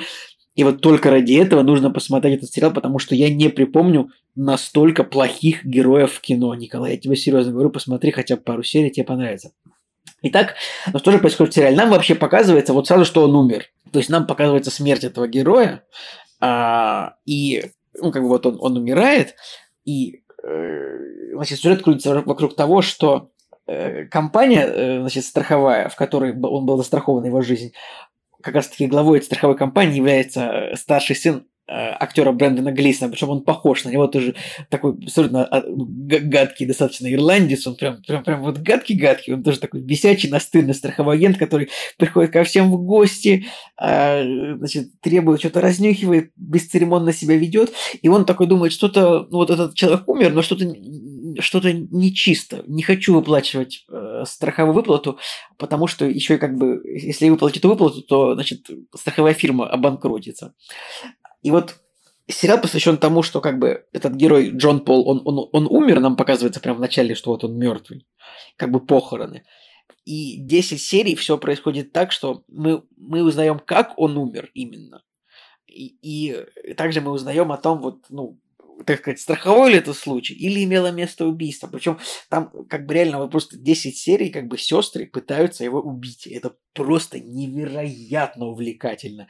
То есть там очень прикольный актерский состав. Там, значит, пять сестер. Одной из сестер играет дочь Боно, а, вокалиста группы. Подожди, YouTube. а то есть его пытается убить в том числе и как бы и жена его? Нет, жена не, не при делах. Именно четыре. Он как бы он как бы, как бы, поскольку, во-первых, он как бы отвратительно относится ко всем сестрам, делает невыносимую жизнь всех сестер, он также является супер абьюзивным мужем, как бы, который делает, ну, абсолютно невероятным жизнь, э, невероятным, абсолютно невыносимой жизнь самой, как бы, вот его жены, одной из пяти сестер. Но она, как бы, все равно, она, как бы, им подавлена, она не участвует в, в их заговорах никаким образом. Она, как бы, вот она просто его жена, и она так, она просто хочет, чтобы все было нормально, да. Поэтому нет, она не пытается ни в коем случае его убить. Это вот как бы вот этот заговор, он со временем появляется между четырьмя сестрами. Там тоже, там тоже так невероятно интересно, как они сходятся друг с другом на эту тему, что вот все, мы должны вот мы должны как бы мы должны убить Джона Пола как бы, и как бы герои показаны все очень жизненные, они все такие живые, все классно общаются друг с другом. Потом одна из сестер э, заводит роман, значит, с братом страхового агента, который вот это, под эту самую фирму копает. Ну, короче, причем еще у сериала анонсировал второй сезон, непонятно, что там будет, когда, в принципе, в первом сезоне все понятно. То есть там, в принципе, в первом сезоне есть э, как бы вердикт, есть финал, нет клиффхенгера, Короче, Николай, поэтому я даже, даже не знаю, что тут что рассказать. У сериала вот очевидные плюсы – это то, что невероятно круто показаны все герои. Очень, очень живые сестры, очень круто показана их связь. Они прям живут вот в сериале, вот они у всех есть какие-то свои темы, увлечения, мотивы. Невероятный злодей, отвратительный абсолютно этот Джон Пол. Вот играет датский актер, которого зовут Класс Банк. Его можно увидеть а, вот в предыдущем фильме режиссера от режиссера Треугольника печали, а причем этот фильм, э, так как же назывался этот фильм от режиссера Треугольника печали, А, Ну, как ты назывался? Да, как ты назывался? Из, квадрат. Вот. Я, у меня просто у меня было в голове, что Рубин, Эс, Рубин Эстлунд, режиссер треугольника печали. Вот, у него, значит, можете открыть, и вот там э, этот самый квадрат Рубина Эстлунда, и вот там в трейлере как раз таки этот актер в главной роли там играет. Тоже невероятно отвратительный персонаж. Николай, ты такого не видел? Я надеюсь, что просто я надеюсь, что ты посмотришь, потому что, ну, у тебя будет так Я же просто, я не люблю, я вот, я вот не люблю такое, когда очень злобные злодеи, я сижу и такой, ну это как, знаешь, это вот как когда читаешь новости на «Медузе», признанный иноагентом. А, Медуза э, признана типа, нежелательной организацией, поэтому я бы даже запикал э, это слово. Ты даже не в России, господи, трусишка, зайка серенький. Ну вот, и в общем, а, в, в- общем, читаешь, да, вот какие-то новости и думаешь, господи, какие же злодеи, герои новостей. А Вот, и Ты примерно такие понимаешь, что он, он там вроде бы одновременно, там все это невероятная сцена, то, что он показывает как от- отвратительный человек, но тем не менее он такой, типа, обнимает жену, там, типа, любит дочь, знаешь, все такое. Ну, то есть, Николай, ты обязан это посмотреть, просто чтобы посмотреть, ну, какие вот бывают отвратительные персонажи в кино. Я тебе серьезно, хотя бы одну-две серии. То есть тебя это любо- по-любому, ну, как бы тебя это захватит, я обещаю. Вот, и вот ради этого. Ну и невероятно тоже интересно, как бы многочисленные попытки убийства его, пр- просто там так это самое тоже все напряженно. Там вообще там есть моменты там какие-нибудь, знаешь, там как бы, э, как бы когда как бы к нему там попадают, а там, э, значит, эротические фотографии одной из сестер, которые, которые сделали для своего любовника. Там ты такой думаешь, господи, как это вообще придумано. Ну это вообще просто э, там... То есть, короче, крутой сериал. Очень понравился. И прям было его супер увлекательно смотреть. Так что э, Блин, ну звучит классно, вот. я, конечно, ткнул, Николай, но ты же знаешь, что мне надо Я, сначала... я, я, ходить. прек- я прекрасно понимаю, но вот этот сериал, да, да, как бы, ну, когда будет. Ладно. Но он, он вот, я скажу тебе так, вот я как посмотрел его полтора месяца, мне вот не кажется, что это было зря, мне кажется, что это был прям такой, я бы сказал, интересный опыт, Николай. Николай, ну вот, э, давай так, ты Эмили в Париже. Ну, давай ты мне посоветуешь что-нибудь со сходным рейтингом хотя бы, ну, типа. У Эмили в Париже, кстати, хороший рейтинг. А, но я хотел сказать, что я до Хороший, сих но пор... не э, то 8 есть, и 3 же. Но не 8,3, да. Но я хочу сказать, Николай, что я критически недоволен тем, что ты не смотришь Last of Us, что ты не посмотрел Андера, что, ну, то есть вообще. Ну, то есть я понимаю, что ты как бы Ну, там это будет, смотришь всякие эти, но ты, будет. ну, ты буквально не смотришь вот, вот, вот, вот лучшее, что сейчас выходит. Типа, то есть я, конечно, понимаю, все там, заговор сестер Гарви, но Николай, ну, Андер, Николай, это 10 из я 10, всё а не 8, посмотрю. это 10. Эх, ладно. Сейчас посмотрим. А, Вот ты мне, вот, вот, можно занудно с тобой поспорить, но у Андера рейтинг всего на 2 процентных пункта выше, чем у... Короче, все я посмотрю, ты же понимаешь. Все, все, все, все 2% хорошее. пункта выше. Не, ну... А на Короче, всего всё. на 1 процентный пункт. Да? Вот, ну я, я на самом деле надеюсь, что ну, э, часто как бы иногда. И причем на самом деле сериал, он такой, он, а, он довольно веселый. То есть там э, как бы он, полу, он такой, он полуком, он комедийный. То есть там какой-нибудь этот самый герой, которого играет Брин Глисон, вот он просто, он такой балбес, э, страховой агент, который просто э, который постоянно, не знаю, ходит, э, значит, общается с полицейским, который играет в гольф, чтобы тот такой, ну я хочу, чтобы вы эксгумировали тело, что я посмотрел. А полицейский такой, да я в гольф играю, типа, отвали от меня. И там, ну, просто очень много каких-то комичных сцен. Поэтому ну, часто спрашивают, какой сериал посмотреть, типа, не знаю, для хорошего настроения. И тут, как бы, ну, показываются какие-то такие вещи, ну, как бы криминальный сериал довольно, но он, он реально, он веселый, он уморительный в каком-то... В общем, поэтому это сериал просто all, это сериал просто all in. Он веселый, он смешной, э, значит, он как бы драматически очень прикольный, он захватывающий, как бы, и поэтому я считаю, вот этот сериал, как бы, вот я его всем советую смотреть обязательно, как бы, слушайте. Ну ладно, не, ну на самом деле, правда, хорошо рассказал. Да. Спасибо. Да, ну что, тогда переходим к э, другому фильму, который ожидает нас. «Кактус» — подкаст о кино и не только.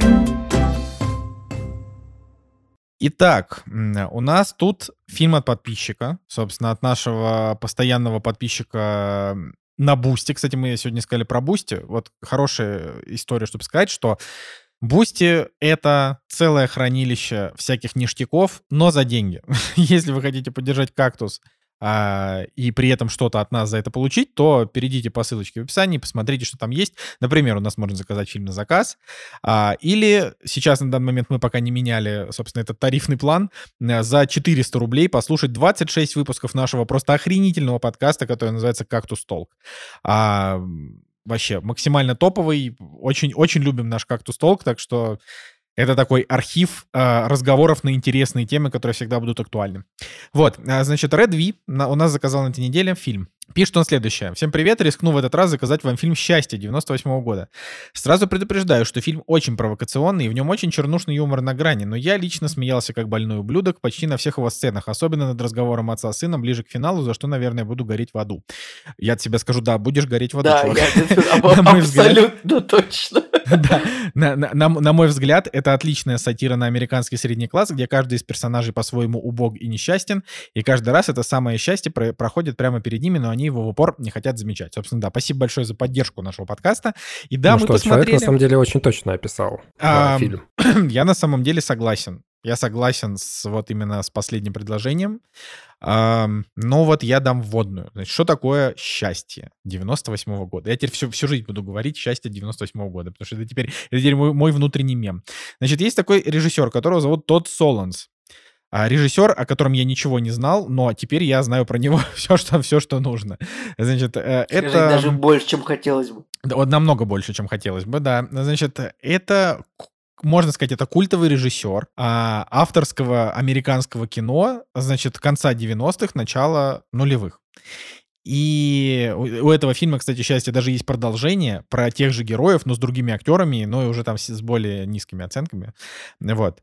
А, и, ну, там, помимо, не знаю, помимо фильма «Счастье», например, один из его там популярных фильмов — это «Добро пожаловать в кукольный дом». А, но, в общем, это, это такой чел, который вот он как бы, он не такой популярный, чтобы вы могли о нем слышать, но если вы про него услышали, посмотрели его фильм и вам понравилось, то, скорее всего, для вас это уже будет как бы таким, типа, говорящим именем. Но на данный момент чувак абсолютно не активен. А, значит, вот «Счастье» — это фильм, в котором он умудрился собрать а, таких актеров, как, например, Филипп Сеймур Хоффман, который на тот момент уже был популярным, а, значит, э, Дилан Бейкер, Я, тоже я думаю, тут, известный актер. Николай, тут еще важно сказать, который в тот момент был популярным и еще был жив. Да, еще был жив, да, к сожалению, умер от Так передозировки. Блин, такой так классный актер и умер. В 40, Не, ну, блин, грустно, но- 46. Николай, ну это передозировка наркотиками, так что пошел он к чертям собачьим. Типа это, знаешь, Робин Уильямс тоже покончил с собой, но это как бы это трагически, а этот передознулся наркотой. Ну, come on. Вот, но он был, да, был прекрасный совершенно актер. А, значит, Дилан Бейкер, вы его тоже можете знать. Лара Флинн Бойл, это вечно курящая школьница из Твин Пикса, которая здесь тоже вечно курящая. А, значит, э, ну, кого вы тут еще можете знать? Слушайте, Джареда вы, Харриса. бу- вот вы как раз будете... у- Ребят, ребят, ребят, невероятно... с- Извини, мне очень стыдно, Николай, что я тебя перебил, но ты удивишься, мы записываем подкаст 2 февраля, и Филипп Сеймур Хоффман умер 2 февраля 2014 года. Типа, мы реально Блин. записываем, это, это просто невероятно... Это, это, это случайно так получилось. 9 лет спустя. 9 лет спустя, э, но прям вот, блин, это какой-то невероятный синхронизм просто произошел, что это невероятно. Я не отойду от этого теперь. Все, продолжай просто. Ты хотел сказать про Да, Джареда но- Харриса, чтобы ты не забыл, пожалуйста. Да, я хотел сказать, что Джаред Харрис замечательный, замечательный актер, который тоже играл. И вот в Шерлоке, то, что Женя там про него говорил, и а, в сериале Чернобыль он играл главную роль. А, И в ну, общем, Морбиусе. и в Морбиусе. Кстати, в Морбиусе у него была, у него была дурацкая роль, но он неплохо ее сыграл, потому что это просто хороший актер. Вот. В общем, э, на то, я, опять же, я почитал Википедию, чтобы, значит, все вот это вот понять. Э, И Википедия рассказывает нам о том, что ну, на, на тот момент это были прям топ-звезды авторского американского кино. И вот, собственно, вышел фильм. Он получил э, приз Фипресси в параллельных программах на Канском фестивале. То есть у него есть золотая пальмовая ветка, ну, типа, не главная, но одна из. А, значит, также у него есть номинация в Глобуса за сценарий, и, и фильм идет 2 часа 14 минут. Он дохрена длинный. Вот. Значит, и вот что надо знать про этот фильм. Первое и самое важное, что у этого фильма рейтинг NC-17. И этот рейтинг, потому что в кадре есть сперма, насилие над детьми и, ну, Слушай, а я что-то не увидел. какая-то детьми, невероятная смысле, мизогиния. Ну, как Там бы... только разговоры, по идее. Нет, Чего ну то не есть там увидел, нету... Фи- Ну, в смысле, физического. Э, Не, ну физически не, но э, как бы физически его тут не сюжету показывают. В фильме было изнасиловано два ребенка. Ну, по сюжету, да, но я имею в виду, что ты- визуально-то тебе не показывают этого. Да, но даже разговоры об этом это уже NC-17. Э, То Да, есть я к тому, даже что, ну, типа... разговоры, когда ребенок разговаривает вот об этом таком, я так понимаю, что это... Ну, в общем, крит... эти самые рейтинговая комиссия такая посмотрела, да в жопу этот фильм вообще, типа, пусть его никто не посмотрит никогда. Да, ну то есть... Ну и по большей части, как бы, судя по... Ну, у него довольно много оценок на MDB и рейтинг 7,7, то есть для американцев это знаковый фильм.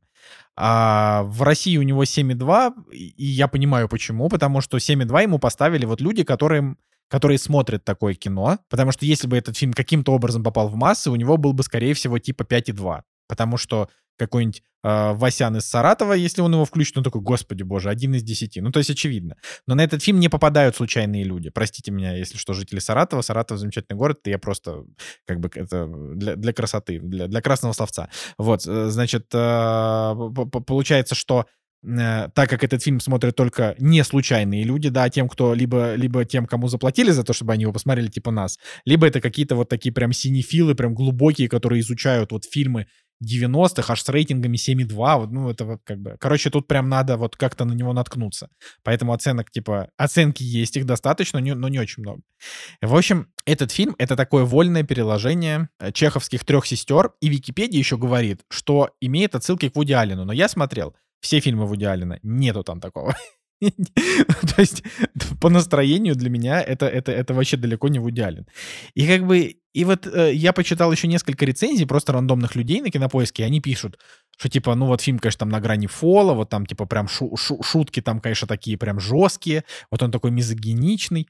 Э, вот мое мнение следующее. Фильм, во-первых, не смешной. Я там не смеялся. Один раз я ухмы, ух, ну, хмыкнул, потому что когда одна из персонажей рассказывает о том, как она убила человека после того, как он совершил над ней насилие, вот как бы и, чув, и чувак, типа, который с ней сидит, он, он, он ей задает вопрос, как бы, и этот вопрос, он просто, ну, забавный. Ну, типа, он как бы забавный, исходя из ситуа... из общего абсурда ситуации, Блин, Николай, но в целом это вообще ни а тебе не, было, А тебе не было смешно, типа, когда э, ну, девушка бросает героя в первой сцене, и он такой показывает ей подарок, она говорит, я буду его хранить. Он такой, нет, не будешь, потому что я его тебе не подарю. Ну, вот я просто считаю, в фильме много неплохих шуток, как бы э, вынести за скобки вот... Мне вообще было Короче, вообще фильм это просто, это фильм просто, это супер, это кринж, это самое кринжовое кино, которое я смотрел вот, наверное, за год. Прям вообще вот так вот, если сказать.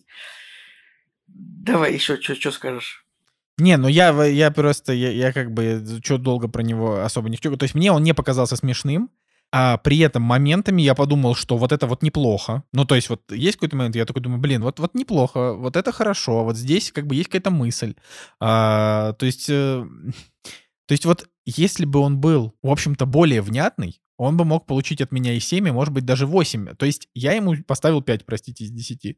Но не за то, что там... Короче, не за содержание фильма с точки зрения того, что там, типа, есть герой-педофил, ну, то есть это абсолютная жесть, но там его никто за хорошего и не выдает. Это, типа, тут нет романтизации каких-то плохих вещей. Тут, типа, плохие, плохое — это плохое, хорошее — это хорошее.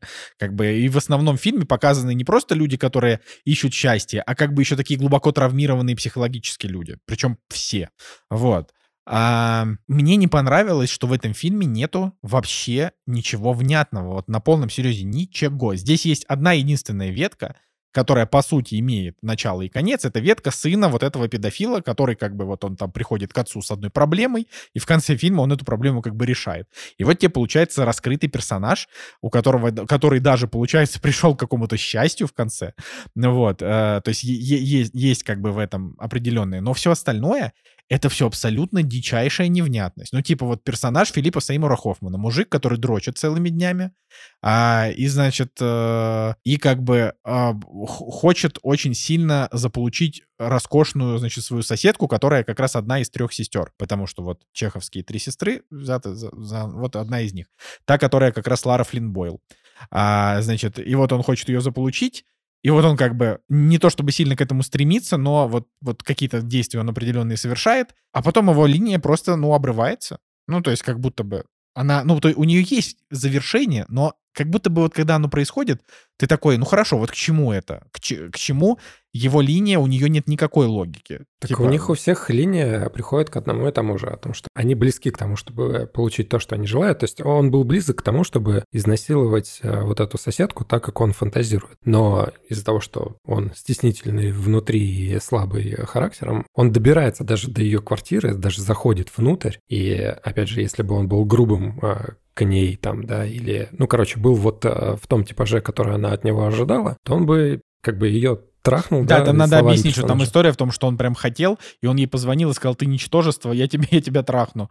И она ему такая, ну, типа, приходи, ну, то есть условно. Она не знала, кто он такой. Ну и, соответственно, да. А в итоге он как бы не вывез. Да, и у него вот такая же история, как и у всех остальных, которые были близки к тому, чтобы получить вот это счастье, но по тем или иным причинам как бы они этого не получают и дальше страдают. Но это же невнятно. Это же, ну, то есть, как бы, это, типа, тут все понятно, но это просто невнятица. И, а, а история родителей главных героев, ну, она вообще, вообще никакого смысла не имеет. Вот, буквально, я, я просто не, ну, эти, эти герои, они этому фильму, они не нужны. Они как бы, они никакой роли не играют, просто есть с ними сцены и все. И вот поэтому, короче, я считаю, что фильм, он, а, он просто слабоват в своем роде, к сожалению, да, но это мое мнение. Не знаю, Жека, у тебя 7 из 10 стоит, поэтому тут я, я тут откланяюсь. Рассказывайте. В общем, такое, да, достаточно спорное произведение. Мне его было некомфортно смотреть, точно так же, как некомфортно смотреть Триера, например. То есть э, я, например, вообще вот э, максимально не считываю персонажей, которые могут э, изнасиловать детей, как бы, да, и единственное, что я испытываю, это, ну, просто жалость к этому персонажу, к таким персонажам. Здесь как бы об этом и говорится, о том, что человек, э, персонаж признает, что он болен, он с этим ничего не может поделать, да, и э, если его спросят, э, как бы, если ему представится возможность, сделать ли он то же самое, он как бы так и сделает. Ну, то есть он в этом признается. И ты понимаешь, что ну, это больной человек, который не властен над собой, он ничего не может сделать, и поэтому, ну, ну это просто как бы жалость к тому, не, но он с ним может происходит. сделать, он может не насиловать детей, например. Потому что, как бы, э, у меня, у меня к нему нет жалости, у меня к нему только презрение. Ну, типа, жалеть можно э, только один вид педофилов можно жалеть. Это вот э, так, так называемые спящие педофилы. Это люди, у которых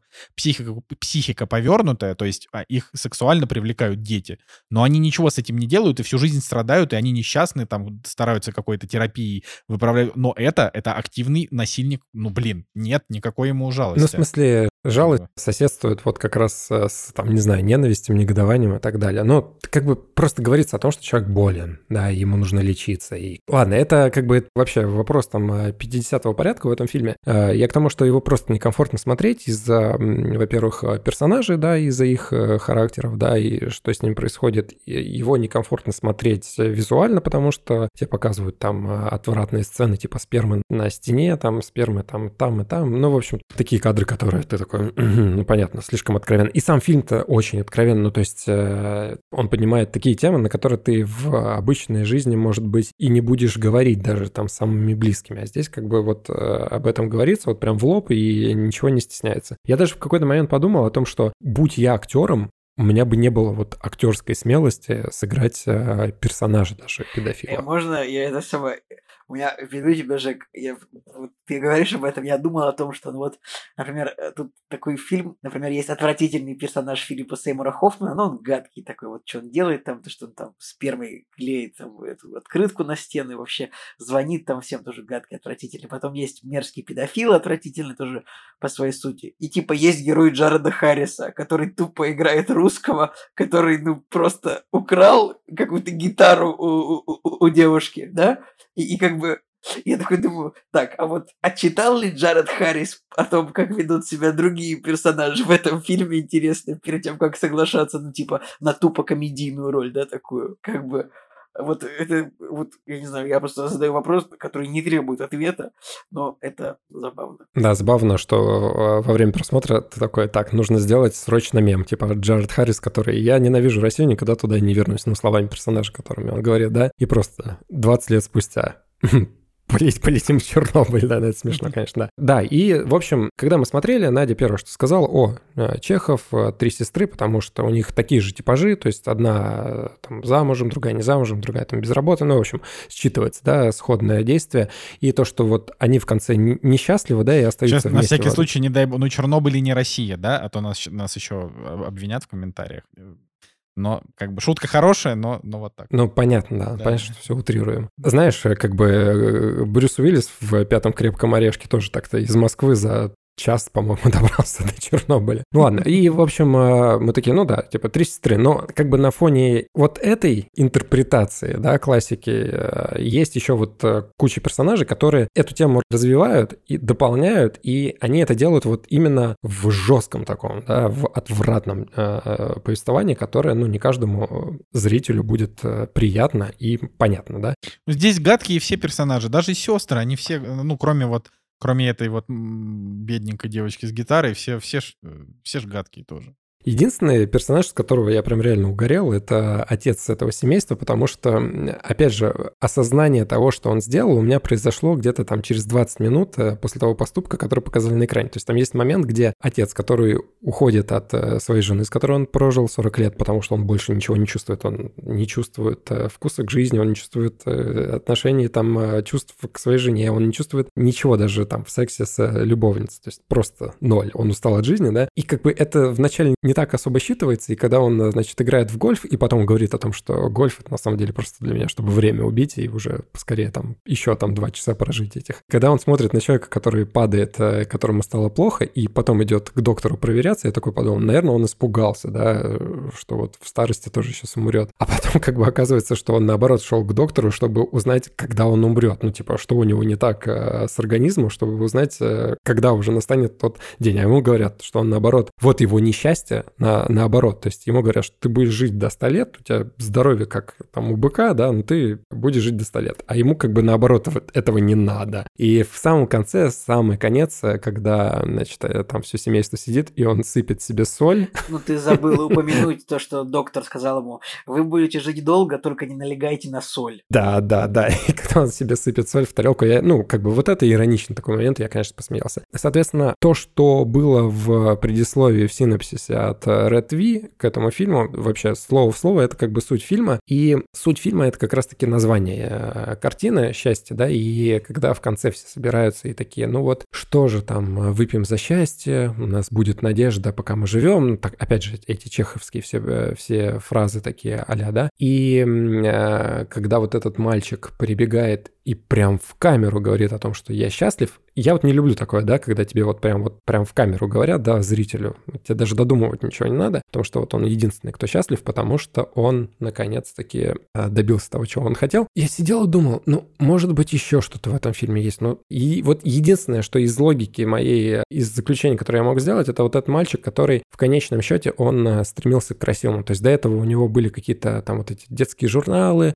какая-то порнография, порнографические журналы, а потом, когда вот он увидел вживую женщину, да, ее вот эти вот фигуры, как бы, и у него там все это произошло, но я подумал, ну вот, наверное, типа человек счастлив, который стремился, в, итоге стремился к красивому и вот получал. Но, э, опять же, это просто, это уже натягивание какой-то, на, натягивание на смысл, на непонятно что. Поэтому в итоге я вот поставил, да, фильму 7, но такой, между шестеркой и семеркой, сыграно круто, есть э, интересные моменты, просто вот он отвратительный. И в нем не столько смысла, сколько там, например, в том же триере, где ты реально сидишь, страдаешь, мучаешься, да, выжимаешь из себя последнее, но это имеет смысл, потому что там есть большая идея и так далее. А здесь никакой ну, большой идеи нет.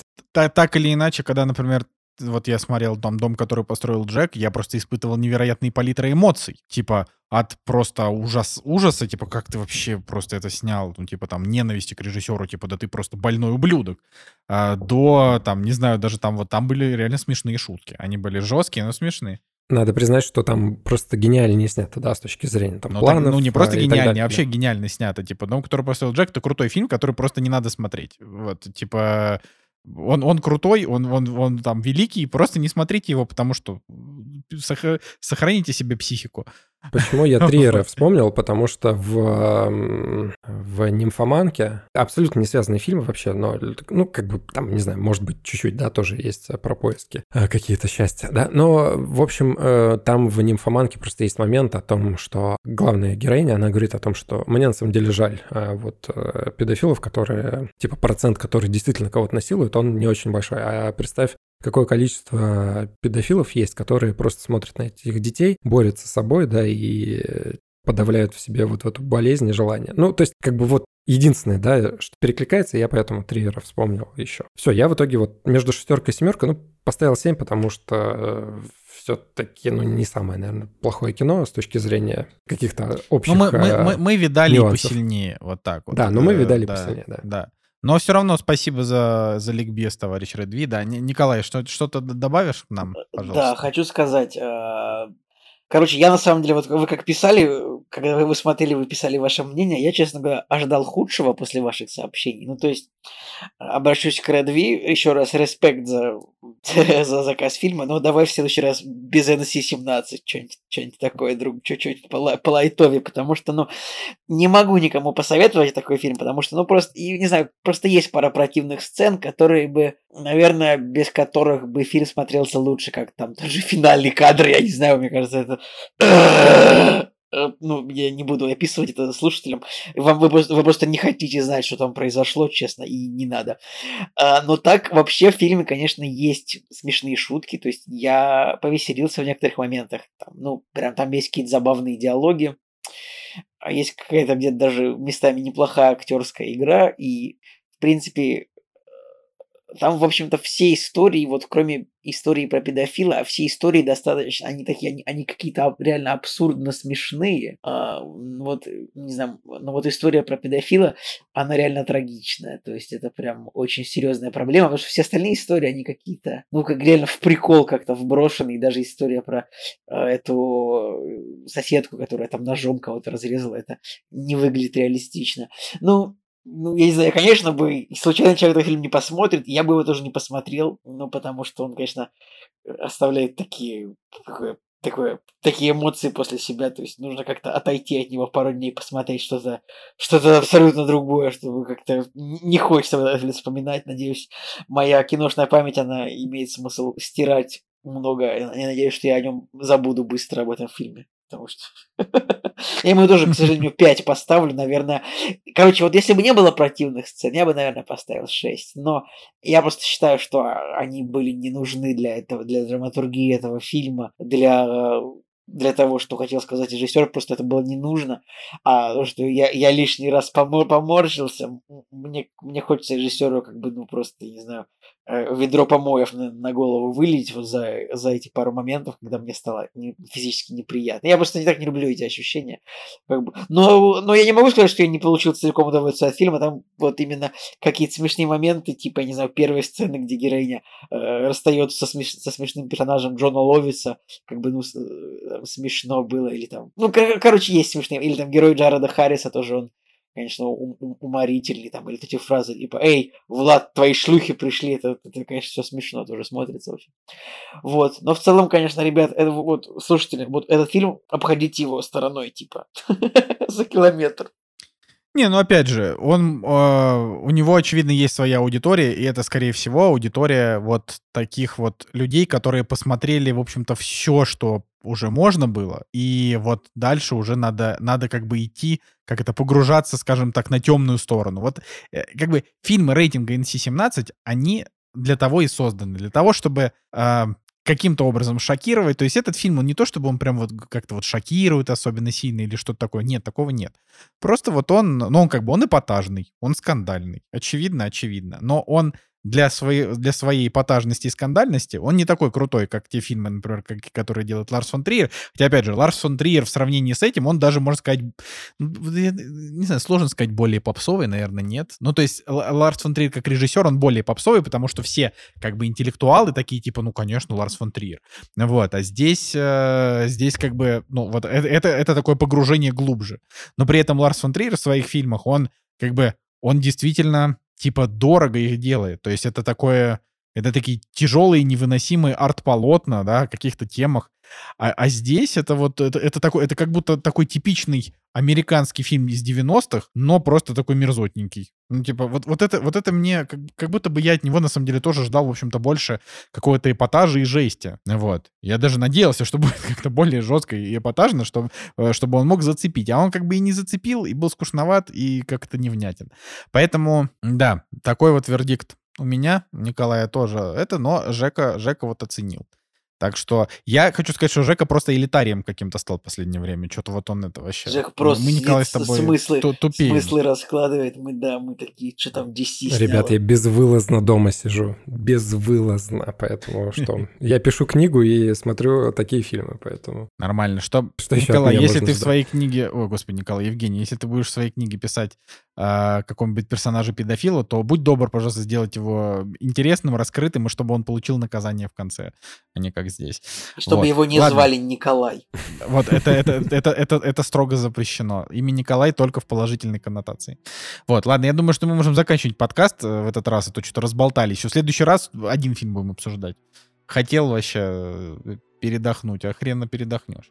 Вот. Но было приятно, господа. Э, С вами Да, был господа. Николай Солнышко. Николай Цугулиев. И Евгений Москвин. И ставьте лайки, пишите комменты до следующей недели. Кактус.